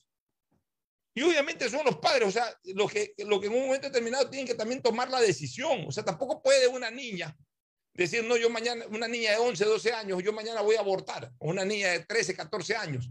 Pues realmente, a ver, los embarazos se producen a partir de los 13 años. A partir de los 13 años ya la mujer eh, biológicamente, fisiológicamente ya es una mujer este, eh, eh, capaz de, de- de poder eh, sus óvulos ser fecundados y, y- y- generar eh, una nueva vida a partir de los 13 años. Evidentemente, no estamos hablando de, de- de- o sea, una niña puede ser violada, un- una, una recién nacida puede ser violada. Pero estamos hablando ya de embarazo que provoca el aborto, ¿no verdad? Este, ya a partir de los 13 años, o sea, un adolescente, ya una puberta o una, una adolescente a partir de los 13 años. Es una persona todavía representada civilmente. O sea, a los 13 años, el representante legal de una niña de 13 años o de un niño de 13 años es su padre, su madre, son los representantes legales. Entonces tienen que también dar su consentimiento. Entonces, esas son las cosas que yo no entiendo en las de las decisiones de la Corte Constitucional. O sea, ¿hasta dónde llega la representación legal de un padre o de una madre? Eso debería explicarlo la Corte Constitucional. Pues mañana, entonces, una niña de 13 años que a lo mejor no ha sido violada, sino que ya la niña en su despertar sexual no, no faltó el pelafustán por ahí que la entusiasmó, le, le cantó bonito al oído y, y, ¿Qué fue rico? Estoy en la radio. y- y- y obviamente pues eh, generó esta situación. Y entonces la niña dice, sí, me violaron y va y decide ir a abortar sin ni siquiera consultarle a sus padres y mucho menos sin tener el consentimiento de sus padres. Entonces, este es un tema que a mí me preocupa, Fernando, porque cada día se reduce más la capacidad de, de- de cuidado y de decisiones sobre la crianza de los hijos que pueden tomar los padres. Hay que tener claro que una niña de 13 años que ha sido violada, pienso yo que no, no por su propia y única voluntad decide abortar. Alguien la induce a eso. Entonces yo sí creo que los padres son las personas indicadas para hablar con su hija y para que entre los tres tomen la decisión que, que crean más conveniente para, para ella, para el futuro de ella y todo. Pero si le quitan esa potestad a los padres, pues cualquier amiga o cualquier persona, cualquier vecina le dice sí, anda aborta y la niña dice sí, voy a abortar. amiga. Entonces yo creo que, que ahí sí estamos dando un libertinaje que no, que no, no viene al caso. Las famosas amigas, pues las famosas vecinas, el entorno. Tenemos que ser sinceros de lo que pasa, desgraciadamente, en, en- en nuestra colectividad, y no solamente en el Ecuador, sino en el mundo. Las niñas, a los 13, 14 años, ya tienen un despertar sexual. Nunca falta, nunca falta un, un- varón, un hombre, generalmente bastante mayor a la niña, es decir, un muchacho de 19, de 20 años, de 21 años, que le gustó esa joven todavía, esa puberta o esa adolescente. Y- y bueno, llega o intenta llegar hasta las últimas consecuencias de la relación, sin necesidad de violarla. Ya, eso de ahí incluso es penado, porque evidentemente pues está accediendo carnalmente a una menor de edad. Eso de ahí es penado, no es una violación, pero igual es penado por la ley, por el Código Orgánico Integral Penal. Ya, ok. Entonces, la niña sale embarazada, en este caso, digo la niña, debería decir la adolescente o la puberta, la adolescente, usemos la, la- la palabra correcta, la adolescente sale embarazada. No le dice a sus padres por, por- por justamente el temor de que qué dirán mis padres. ¿Y quiénes comienzan a ser sus consejeras? La mejor amiga o las amigas, las dos, tres amigas que se- por ahí se enteran, que les cuenta a sus amigas. No, cuidado, le vas a decir a tu papá, tu mamá, te voy a matar, que por aquí, que por allá. ¿Sabes qué? Yo conozco ahí en, a, a tres cuadras, hay un señor que hace curetaje. O hay un doctor que hace curetaje. Y, y- y- y claro, lo, lo practican así abiertamente. Y eso de manera clandestina, abiertamente en cuanto a, la toma de decisión, pero ya en el desarrollo en sí del acto, de manera clandestina, eh, especialmente en, en- todo tipo de niveles, no solamente en los niveles socioeconómicos pobres. Todo tipo de niveles hay este tipo de situaciones.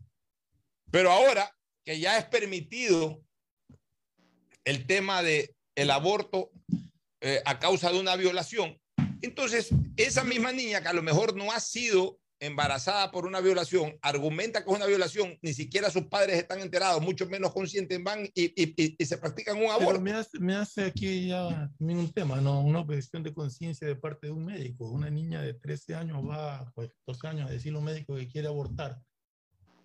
Yo creo que el médico le va a decir, bueno, ¿y tu papá qué dicen? ¿no? Ya, pues, de acuerdo a lo que acaba Pero de resolver la no. Corte Constitucional, ya no. Ya no. Entonces ya los padres no servimos para nada, este Gustavo.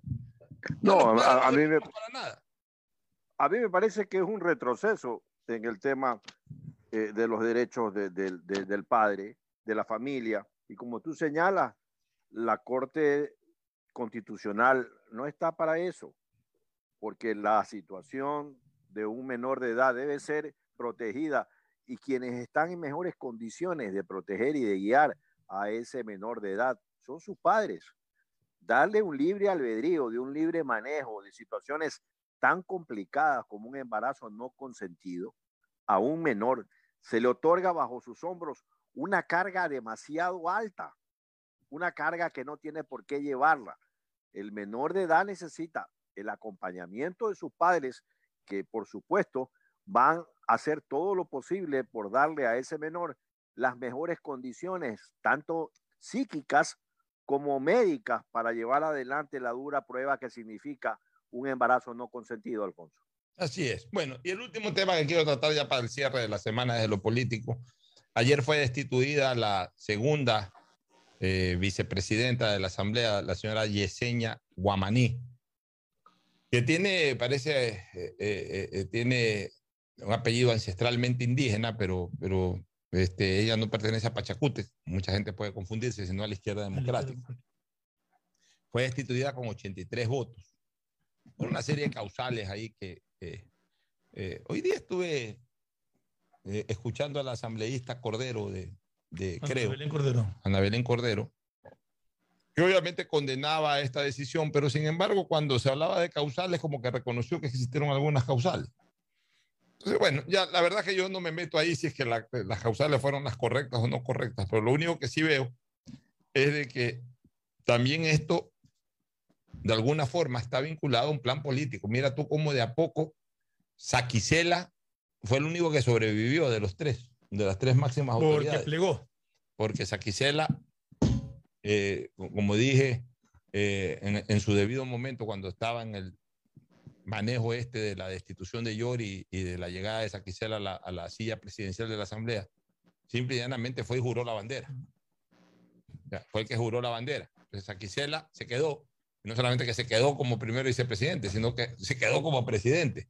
Y la Asamblea, en cuestión de mes y medio, ha destituido a la presidenta de la Asamblea y a la segunda vicepresidenta de la Asamblea, lo cual genera en este momento pues, un, un vacío de dos Dos vicepresidentes. vicepresidencias.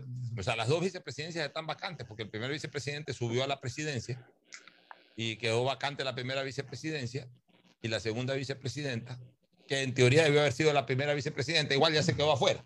Entonces, en este momento hay vacancia para dos vicepresidencias. Aquí vendría el tema del reparto, Fernando y Gustavo, para, para ver cómo se reparten eso, pero aquí también cabe un análisis interesante.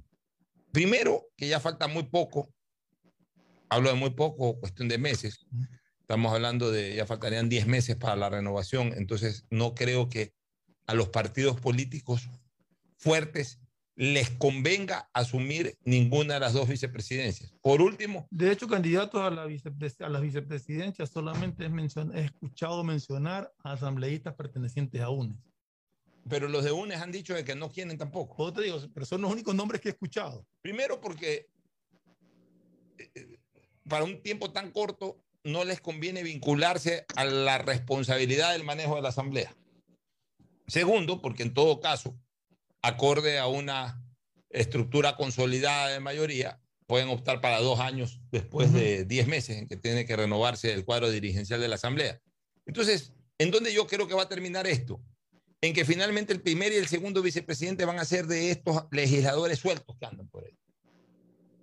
Porque, a, a ver, el Partido Social Cristiano, a pesar de que lo escuché al asambleísta Bedravo decir de, pero fue muy cauto en señalar de que es su criterio personal, más no el, el partidista.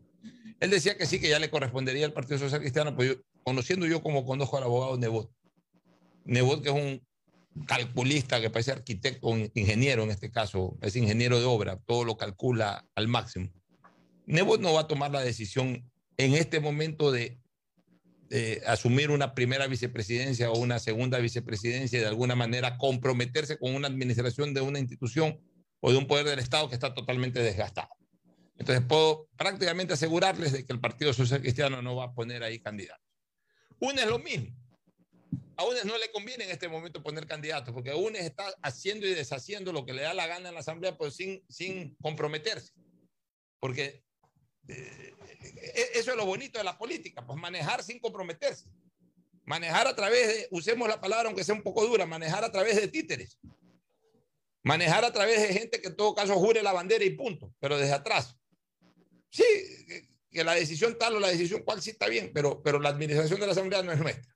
Siempre se debe hacer el discurso. Entonces, yo no creo que ahí este, eh, de- ni UNES, ni el Partido Social Cristiano, ni siquiera Pachacute, porque Pachacute en este momento está dividido, pero por ahí podría, podría alguno de estos asambleístas de Pachacute, que a eso sí les interesa el cargo y la cuestión, alguno de estos asambleístas crear una fuerza ahí para, para, para postularse a la primera vicepresidencia y de paso también para la segunda vicepresidencia. O sea, yo creo que va por el lado de... de- podría de- estar también interesada la izquierda democrática para reemplazar ese. pero la izquierda democrática está desgraciadamente para ellos, partida. está partida, porque mira tú, este, esta chica es de la izquierda democrática, esta señora Yesenia Guamaní es de la izquierda democrática, pero hubo votos de la izquierda democrática que sumaron los 83. Y hubo una facción de la, izquierda democrática encabezada por Wilma Andrade que salió a defenderla. O sea, ellos están partidos, la izquierda democrática se partió como bloque político. Ahora, la pregunta es, ¿por qué? Mira cómo cambia, cómo es dinámico esto de la asamblea, de esta asamblea. ¿Por qué si ahora votaron los socialcristianos por la destitución de Guamaní?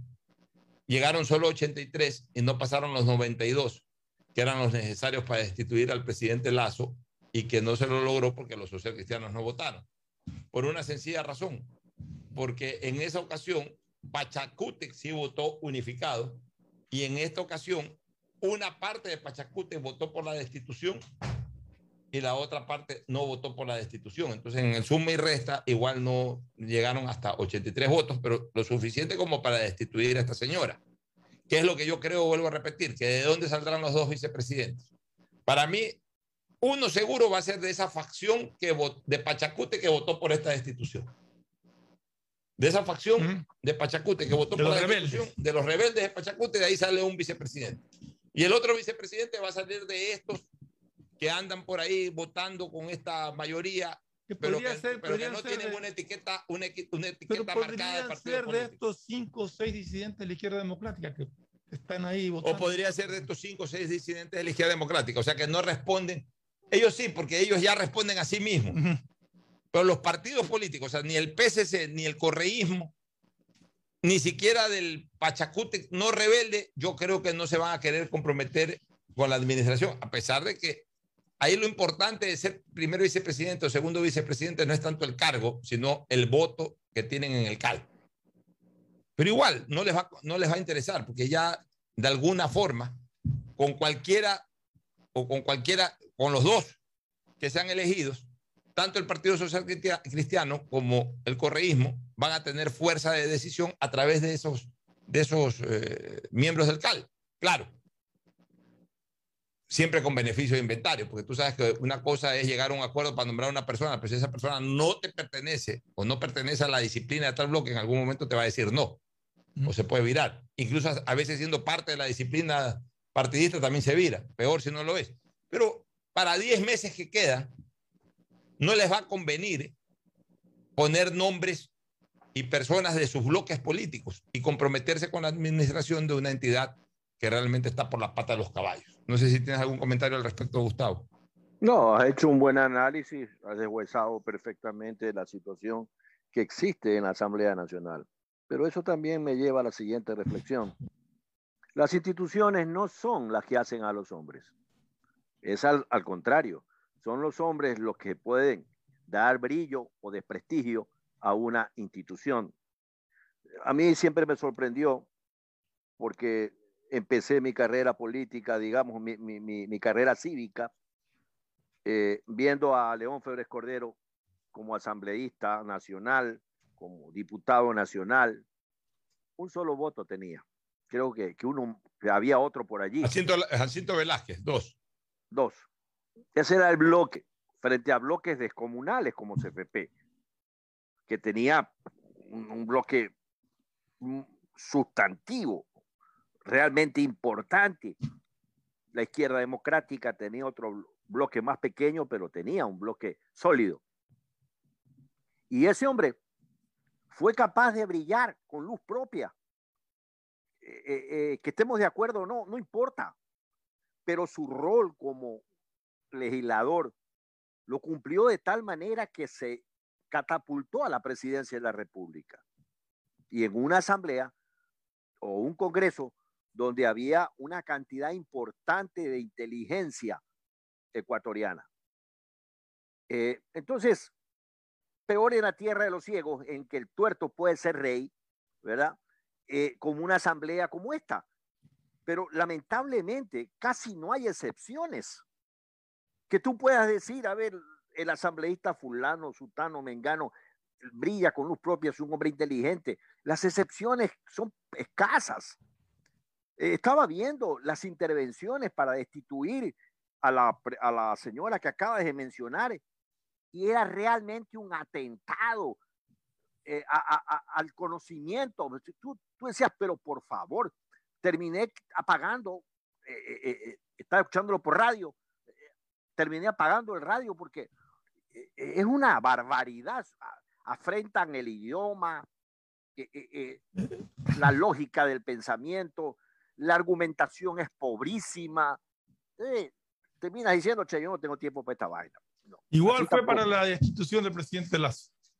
Lo mismo. Sí. Las argumentaciones fueron ridículas y absurdas. Bueno, nos vamos a una pausa, a una recomendación comercial, Gustavo, contigo hasta el lunes, porque ya están listos Agustín Filomentor Guevara Morillo y Quete, Tadeo Tinoco, listo para el Hablen del diablo, hablen del diablo. Del diablo, ahora vamos a hablar el del diablo del diablo García, García. No sé- demonio. El demonio debería estar preso. Bueno, bueno, no es el primer eh, diablo o demonio en el fútbol ecuatoriano, ya estuvo el diablo Tiriza. hace El diablo Alarcón Y el también. diablo Alarcón también. Y, ahora- y el, y, y Mondaini. Y el diablo Y el Mondaini diablo también. Mondaini. Ahora este es el demonio García. Pausa y volvemos.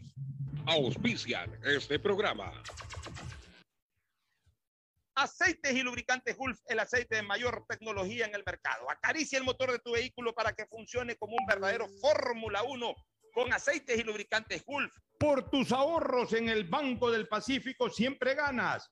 Por cada 50 dólares de incremento mensual en tu cuenta de ahorros, participa en el sorteo por el departamento de tus sueños. Además, gana premios mensuales como autos Kia 0 kilómetros, cruceros por el Caribe, 400 tarjetas de gasolina, cuentas de ahorros por mil dólares. Si no tienes una cuenta de ahorros, ábrela a través de la APP Onda Board del Banco del Pacífico.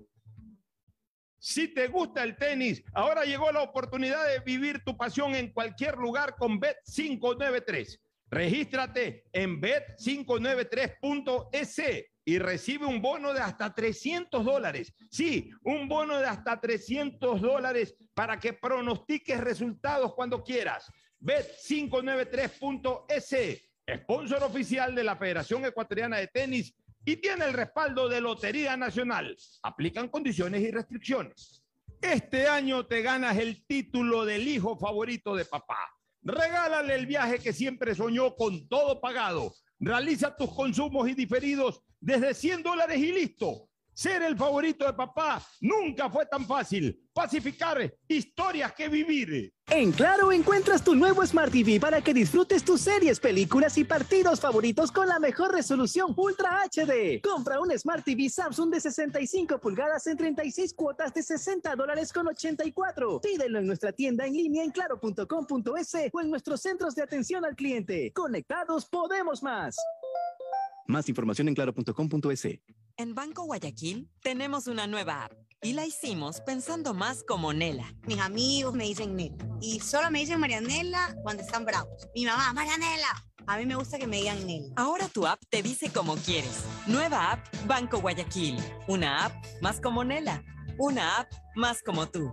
Descárgala, actualízala, pruébala. Banco Guayaquil. Primero tú. A la entrada del Fortín en la vía perimetral, con un excelente patio de comidas, donde puedes disfrutar de los mejores locales y al mejor sabor. Además, cuentas con las mejores tiendas del Ecuador. No necesitas ir a otro mall. El Fortín lo tiene todo. Ven, visita y compra en Mall El Fortín. Recuerda que en promociones, Mall El Fortín te conviene. 150 países al mejor precio con el chip internacional Smart SIM de Smartphone Soluciones. Estamos 24 horas en los aeropuertos de Guayaquil y Quito, pasando migración junto al Duty Free. También en Plaza Quil, local 55, en San Borondón, en la avenida principal de Entre Ríos. Lo importante es que cuando viajes estés conectado, sin esperar conectarte un Wi-Fi. Conéctate directamente con tu chip al teléfono celular que quieras llamar a través del WhatsApp o de manera directa. No lo olvides, Smart SIM de Smartphone Soluciones te espera en el aeropuerto con atención 24 horas al día. ¿Está prendido? ¿Hola? Grabando. Lo logré. Aún no puedo creerlo, pero por fin soy la hija favorita. Carlita le regaló un perfume, mi ñaño le dio entradas al estadio, de nuevo, y mi ñaña mayor le dio un nieto. Pero este año mi regalo fue el mejor. Con Pacificar, vuélvete la favorita de papá regalándole sus vacaciones soñadas. Realiza tus consumos y diferidos a partir de 100 dólares con Pacificar débito o crédito y participa en el sorteo de un viaje todo pagado para papá. Además, tus diferidos acumulan el doble de millas. Pacificar, historias que vivir. Banco del Pacífico. Aplican condiciones. Más información en www.bancodelpacifico.com. Amor, ¿no crees que necesito comprar Vigen? Deja ver. Creo que no. No veo ninguna cana. Espera, mira, mira, acá hay una, mira, toma la lupa. Todos van a querer participar en la promo futbolera Vigen. Presenta una caja vacía de Vigen Men para cabello, para barba y bigote en Western Union a nivel nacional. Reclama tu raspadita y gana camisetas, gorras, destapadores y además participas en el sorteo de 2 TV Smart. Todas las raspaditas están premiadas. Más info en arroba Vigen Ecuador. También participa Vigen Polvo. Programa a la escuela. Rehabilitación de más de 900 escuelas y colegios. Más de 2 millones de alumnos beneficiados. Programa Medicinas Cerca. Llegamos con medicinas para beneficiarios del sistema público en las farmacias de su barrio. Estamos aquí para construir un mejor Ecuador, unido, fuerte y solidario. Presidencia del Ecuador. La historia la escriben los líderes. En la Universidad Católica de Santiago de Guayaquil tenemos 36 carreras de grado para que tú también seas uno de ellos. Estás a tiempo. Inscríbete ahora y empieza tu historia profesional en la universidad que tiene 60 años de experiencia formando líderes. Contáctanos en www.ucsg.edu.es y visítanos en nuestro campus de la Avenida Carlos Julio Arosemena. Universidad Católica de Santiago de Guayaquil. Nuevas historias, nuevos líderes. Estamos en la hora del pocho. En la hora del pocho presentamos Deportes.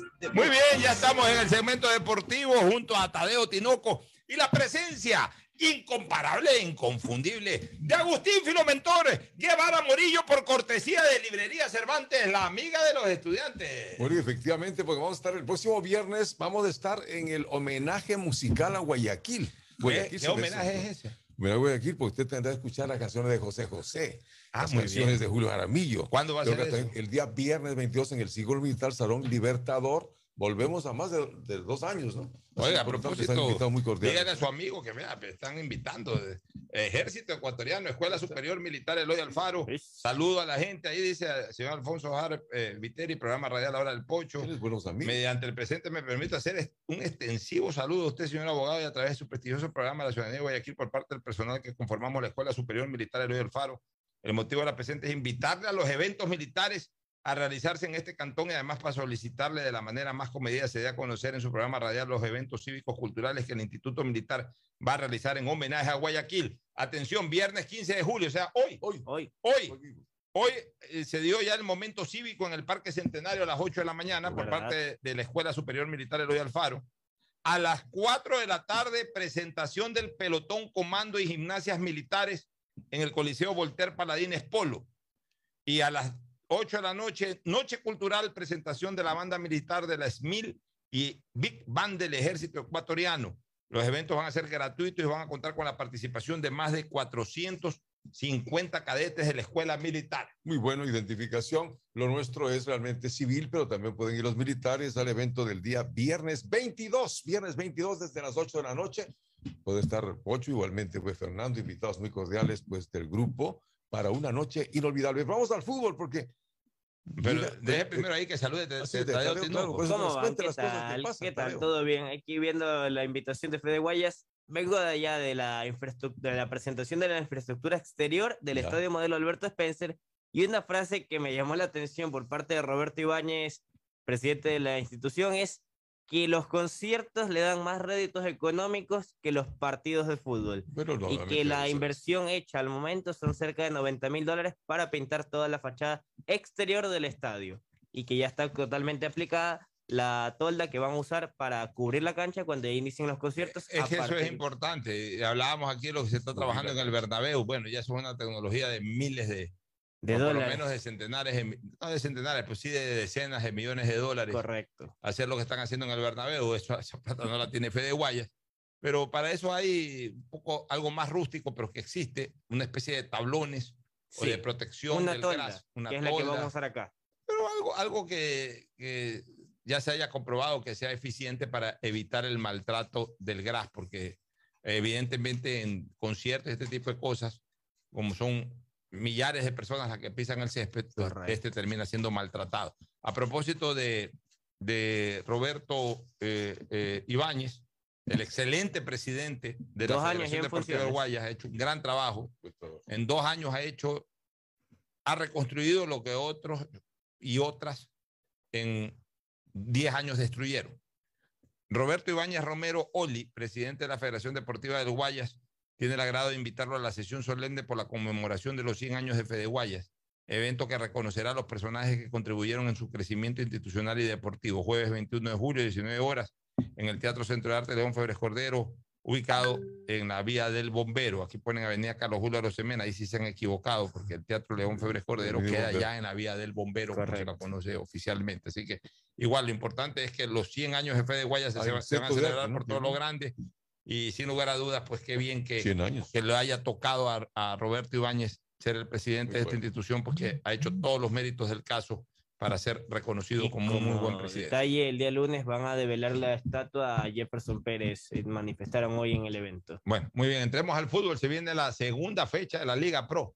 Una segunda Arranca fecha. hoy día. Hoy. Arranca hoy 19 horas Cumbayá versus Gualaceo en el Estadio Olímpico Atahualpa. Los dos ascendidos, ¿no? Los dos ascendidos se vuelven a enfrentar al inicio a la segunda fecha del campeonato. En Y que por el momento están fuera del descenso. Y que, Y que por el el momento momento ya están comprometidos con el descenso. De ahí, este, ¿qué otro partido hay? Está el Orense versus. ¿Cuándo? Día y Macará, hora. El día de mañana, 15 horas. También En- está en el. Machala. En Machala juegan Orense. Eh, Macará. Ese está Orense Macará en Machala. Dos perdedores. Dos perdedores. Eso es lo que lo analizábamos ayer. analizábamos ayer, sí. Y, y- y después, creo, dos Y después ganadores. vienen dos ganadores. Claro. Ya, pero 17. espérese un ratito, espérese un ratito. ¿Qué pasa con déjeme- Lorenzo? Déjeme ver un ratito el tema De la tabla. De la tabla, de la primera ronda, por ejemplo. El Macará de Ambato quedó en decimotercer lugar con 13 puntos. En la primera fecha perdió, o sea que tiene 13 puntos. El Cumbayá no creas que está tan aislado de, de- de un compromiso con la categoría. Está, está con 13 puntos. ¿Cómo quedó en la primera fecha el Cumbayá? Ellos Perdió. perdieron. También eh, perdió el Cumbayá. sí, Perdió 1-0. 1-0. Ya, entonces el Cumbayá también está con 13 apretado. Está técnico universitario con 10 y 9 que quedó último. ti- Tienen, eh, eh, Nueve terminó ganó con y 9, pero subió. 9 ganó y ya tiene 12. Y 9 tiene una muy buena perspectiva por el equipo que ha armado. Entonces, eh, digamos que a priori, igual si no funciona el equipo, por más que tenga buenos Mega jugadores y no plantilla. sale de los malos resultados, se puede comprometer, pero digamos que el 9 de octubre se desprenda, a pesar de que quedó último, ya está, un, ya, ya está, ya está sobre el técnico universitario, ya lo dejó al último puesto el técnico y ya está a un punto de Macaré Cumbayá y si 9 de octubre sigue ganando partidos, pronto a lo mejor se va a alejar del fantasma del descenso. Este va a quedar en los dos equipos ambateños, en los dos equipos tradicionales de Ambato, Macará y Técnico Universitario, más el Cumbayá. Entonces, el Macará de Ambato tiene que andar pilas, porque Lorense en eso está más tranquilo, a pesar de que Lorense no termina de, de cuajar, ¿no? Porque concre- arma equipos importantes con algunos jugadores reconocidos eh, en el ámbito local. Y sin embargo, Lorenzo anda igual que el Guayaquil City, siempre andan en el puesto Mira, 11, 12, 13, eh, no terminan de ser protagonistas. Bueno, pues, igual el Lorenzo tiene, el Lorenzo cómo quedó en la primera fecha. Ellos perdieron 1 por Perdieron. 0. Bueno, Lorenzo tiene 18 puntos y Macará 13.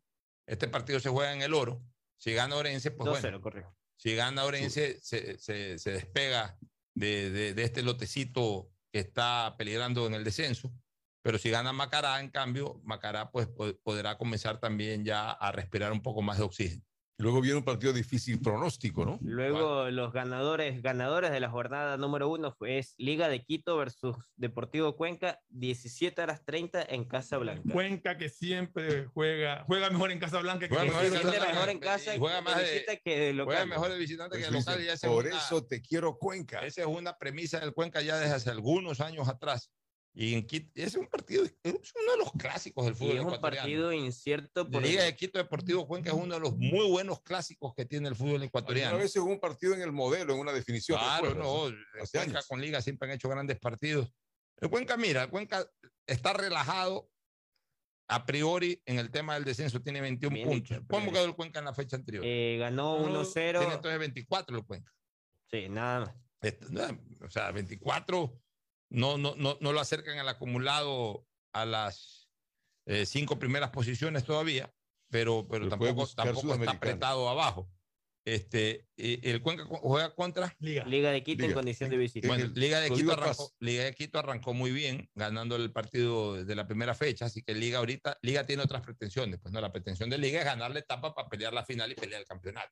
Sí, esa es la intención de Liga de Quito mañana, 17 horas con 30. Luego Ya. está el partido técnico universitario recibiendo a Barcelona 20 horas. Bueno, vamos a ver cómo le va a Barcelona en Ambato, a ver si se Barcelona recupera. estaba obligado a ganar ese Está partido. obligado a Hoy en la ganar tarde. para aliviar críticas. Ya vamos a hablar un poco más de ese partido, de las novedades. Y lo que dije de, de Macará, tengo que repetirlo también para técnico universitario. Incluso un poquito más dramática está la situación del cuadro eh, universitario Guaitambo, porque está en eh, ya hoy está en última posición en el Hoy acumulado. sí. Pero lo peligroso igual de Barcelona, ¿no? Que no gana partidos. Ya Así que vamos a, hablar de ese tema. Este, ¿Qué otro partido? El domingo, 14 horas, otro de Ambato. Mochurruna recibe al 9 de octubre. Duro partido. Vamos a ver cómo le va a 9, ¿no? Ahora Estos visita. son los partidos 9 de octubre. Ha hecho muchas contrataciones importantes, Jefferson Montero y otros más que se han incorporado, el Loco Cortés. Bueno, por nombres y por equipo, 9 de octubre lo veo más potencializado que nunca. De- Es de más estos- estructurado. digamos de estos últimos años, pues no, no, no estoy eh, comparándolo con los equipos del Super 9 de los 80, 81, 82, que eran equipos cosa. espectaculares. Desde que ascendió. Ya, estamos hablando de decir, eh, yo creo que este equipo es mucho más fuerte, el actual, el de esta segunda etapa es mucho más fuerte La que el de octubre del año pasado. O sea, Sí. yo veo que Por tiene nombre, una, sí. por nombre tiene nombre, una sí. plantilla para pelear la etapa. Para pelear la etapa. ¿Cómo lo anhelan? Que decide el pechón. Vamos a ver. Vamos a ver, pasa. pero eh, tiene que demostrarlo. Este partido es para demostrar lo que, lo que pesa y vale el 9 de octubre. Eh, Si no le gana mucho runa, No sirve, no está No, no es bien. que no sirve, No, pero- o sea, no sirve, o sea, lo que la inversión que De hecho, de hecho, en, en el primer partido, más allá de que del triunfo, no fue un partido que uno haya quedado. "Oh, qué bien, ¿no? Qué bien, 9 de octubre. ¿no? ¿a qué hora es ese partido entre Esto mucho runa y 9 es de octubre? eh, 14 horas del domingo. Atractivo ver ese partido. Sí. Para almuerzo, Pero, verlo. pero no te olvides que no es tan fácil para 9 de octubre dar a la altura también de ese escenario. Por todo ¿verdad? eso se va a ver, o sea, El cómo señor van a Chango está haciendo cascaritas ahora, pateando penales y todo. Ahí Sí. lo vi en redes Hasta en sociales. TikTok sale. Bueno, Bueno, el, sigui- el siguiente partido- Guayaquil City recibe a Universidad Católica ¿A qué hora? 16 horas 30 en el Chucho Benítez. Bueno, el City tiene que mostrar, mostrar, mostrar y mostrar. domingo, Eh, ¿no? ¿Cómo quedó el City en la primera fecha? Eh, perdió justamente con Deportivo Cuenca 1-0. en el Alejandro Serrano. Bueno, el- City está ahí con 18 puntos. O sea, no está tan apretado como en temporadas anteriores con el descenso, pero tampoco termina de, de cuajar como para pelear cosas importantes arriba. Esta es la oportunidad de intentar despegar ante una universidad católica que hizo una excelente primera etapa, apenas un punto menos que Barcelona, quedó en Correcto. segundo puesto. ¿Cómo quedó en la primera fecha la católica? La Católica en la primera jornada quedó de la siguiente manera, permítame, le digo, arrancó ganando 2 por 1 al mismo Churruna. Bueno, entonces la Universidad Católica, pues también, igual que la Liga, tiene justas y merecidas pretensiones de ganar la etapa, así que va a ser un muy buen partido ese. De ahí. De hecho, Dom- Católica ahorita está primero en acumulada. Correcto, primero en la acumulada se mantiene el, equipo de el primer la... puesto en la acumulada no sirve. No, pero te digo, estoy diciendo. Ah, es el o sea, equipo con mejor rendimiento del año hasta el momento, sí. Sí, eso sí, esa es la actitud con la que sale el equipo de la capital. Domingo, 19 horas, Emelec versus Independiente del Valle. Emelec Independiente del Valle, ese es un partido partido de de la la- fecha. Sí, yo creo que el de la partido fecha. de la fecha, Emelec que no tiene otra alternativa que ganar la etapa, no le queda más al Emelec. No si quiere ser recurso. campeón, tiene que ganar la etapa. Y lo mismo con el Independiente, es el enfrentamiento entre campeón y vicecampeón. Esto es en el Capel. ¿no? En el Capel, con VAR. Diferencia tuya en el estadio. Como que qué pregunta, Esa dice. pregunta, ¿Qué pregunta, no? Como Oye, qué y- pregunta. Siete de la ¿demonio? noche, ¿no? Siete de la noche. ¿Ya puede jugar el demonio? Ya el No. demonio. No, No está No, inscrito. tiene que ser inscrito entre Johan hoy ya y puede el jugar. El demonio García, ya, ya vamos a ya hablar, jugar. ya vamos a hablar ya un poco del demonio García. Y, y- y el lunes con qué se cierra. El lunes se cierra con Delfín versus Aucas en el Hokkaido, Buen con partido. VAR solicitado por Aucas. Buen partido. El de partido de Aucas- Melec también tiene bar, ¿no? También, de son un tres Aucas- partidos con VAR. de un Aucas que pretende también pelear la etapa. Aucas Y está el también Delfín que después del triunfo contra Barcelona de visitante también quiere ponerse terno y, y, y- y- Y de corbata. Futbolísticamente hablando. Vámonos a una pausa para retornar ya a las partes finales. El siguiente es un espacio publicitario apto para todo público. La pandemia no ha terminado y los riesgos de contagiarse de COVID-19 tampoco. Acércate al centro de vacunación más cercano y aplícate tu dosis de refuerzo.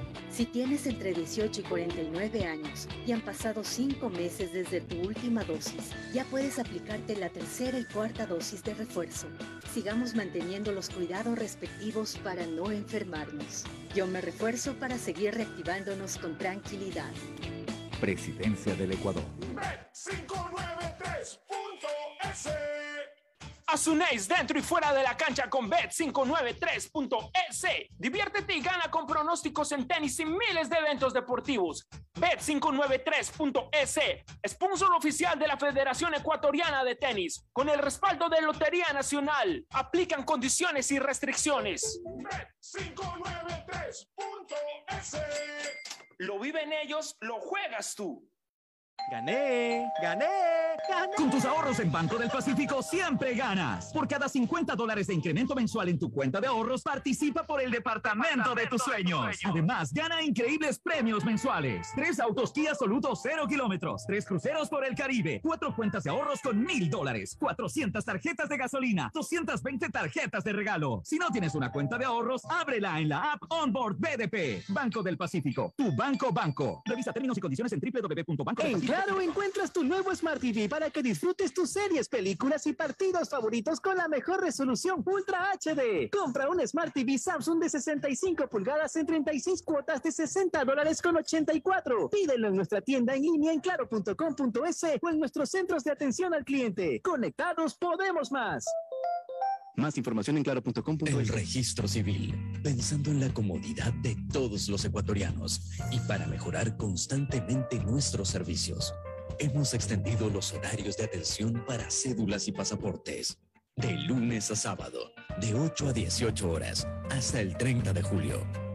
Este horario extendido está disponible previo agendamiento en la agencia virtual del registro civil. Presidencia del Ecuador. Ecuagen, medicamentos genéricos de calidad y confianza a su alcance. Ecuagen, una oportunidad para la salud y la economía familiar. Consuma genéricos Ecuagen. La alcaldía colabora con la ciudad. Por eso nuestros agentes metropolitanos, ATM y bomberos se suman a la policía y militares, recorriendo la ciudad a través de nuestro plan Pumas, puntos municipales de acción y seguridad. Hemos levantado operativos en toda la ciudad, protegiendo restaurantes, comercios y puntos estratégicos para mitigar la delincuencia. Este plan se suma a las actuales acciones que hemos venido desarrollando con el objetivo de cuidar siempre de tu seguridad, la de tu familia, tu barrio y de toda la ciudad. Tu seguridad es primero. Alcaldía de Guayaquil. ¿Está prendido? ¿Hola? Grabando. Lo logré. Aún no puedo creerlo, pero por fin soy la hija favorita. Carlita le regaló un perfume, mi ñaño le dio entradas al estadio, de nuevo, y mi ñaña mayor le dio un nieto. Pero este año mi regalo fue el mejor. Con Pacificar, vuélvete la favorita de papá regalándole sus vacaciones soñadas. Realiza tus consumos y diferidos a partir de 100 dólares con Pacificar débito o crédito y participa en el sorteo de un viaje todo pagado para papá. Además, tus diferidos acumulan el doble de millas. Pacificar, historias que vivir. Banco del Pacífico. Aplican condiciones. Más información en La historia está www.bancodelpacifico.com. llena de líderes que aprovecharon oportunidades. En la Universidad Católica de Santiago de Guayaquil contamos con un plan de educación prepagada, pensiones diferenciadas, becas y descuentos para que empieces tu propia historia profesional. Estás a tiempo. Inscríbete ahora y empieza tu historia profesional en la universidad que tiene 60 años de experiencia formando líderes. Contáctanos en www.ucsg.edu.es y visítanos en nuestro campus de la Avenida Carlos Julio Arosemena, Universidad Católica de Santiago de Guayaquil. Nuevas historias, nuevos líderes. El registro civil, pensando en la comodidad de todos los ecuatorianos y para mejorar constantemente nuestros servicios. Hemos extendido los horarios de atención para cédulas y pasaportes. De lunes a sábado, de 8 a 18 horas, hasta el 30 de julio. Este horario extendido está disponible previo agendamiento en la agencia virtual del registro civil. Presidencia del Ecuador. Mole el Fortín te espera a la entrada del Fortín en la vía perimetral, con un excelente patio de comidas, donde puedes disfrutar de los mejores locales y al mejor sabor. Además, cuentas con las mejores tiendas del Ecuador. No necesitas ir a otro mall. El Fortín lo tiene todo. Ven, visita y compra en Mole el Fortín. Recuerda que en promociones, Mole el Fortín te Amor, conviene. ¿no crees que necesito comprar Vigen? Deja ver.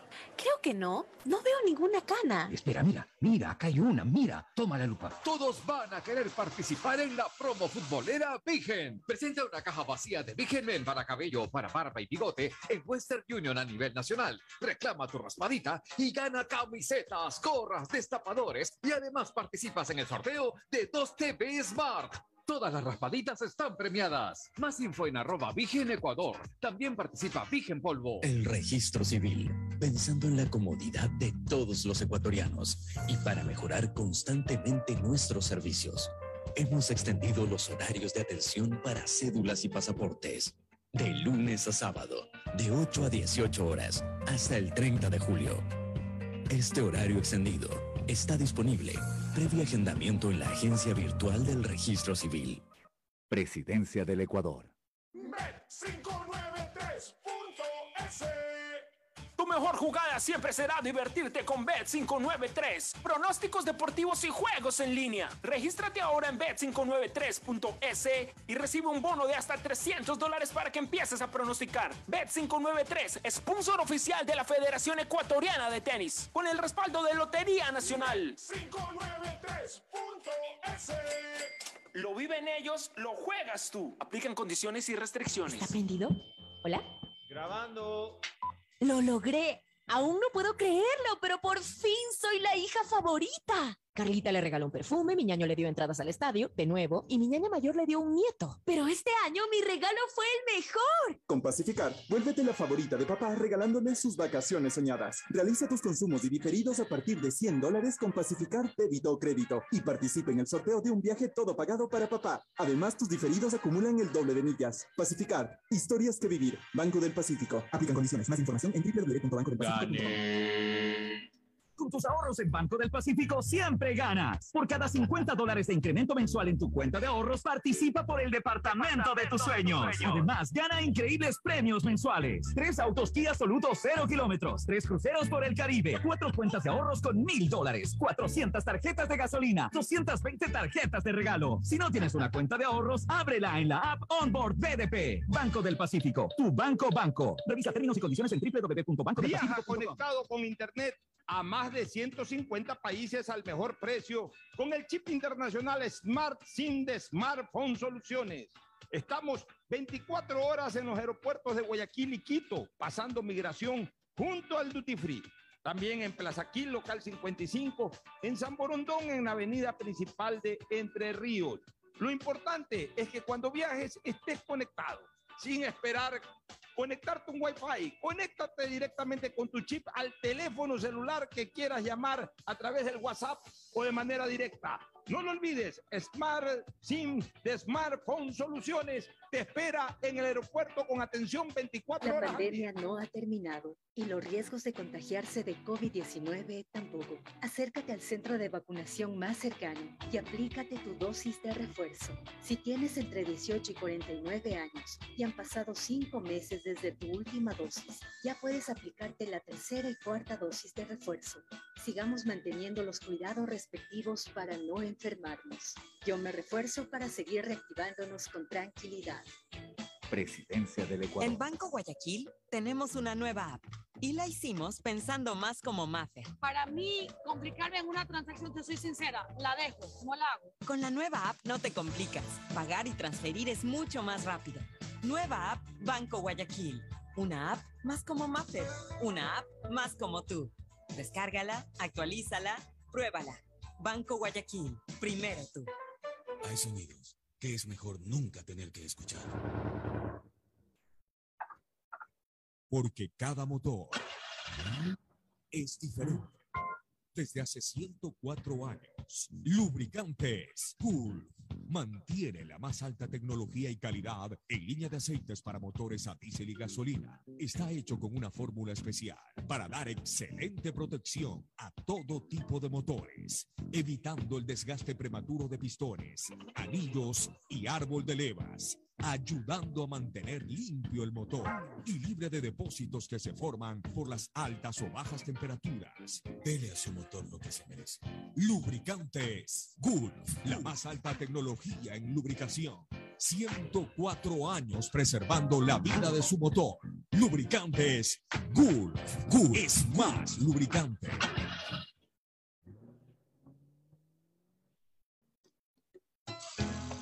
Fin del espacio publicitario.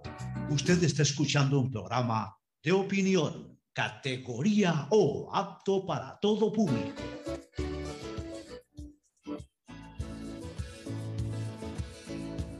Segunda fecha, desear que los equipos del Guayas especialmente cumplan debidamente, ¿no?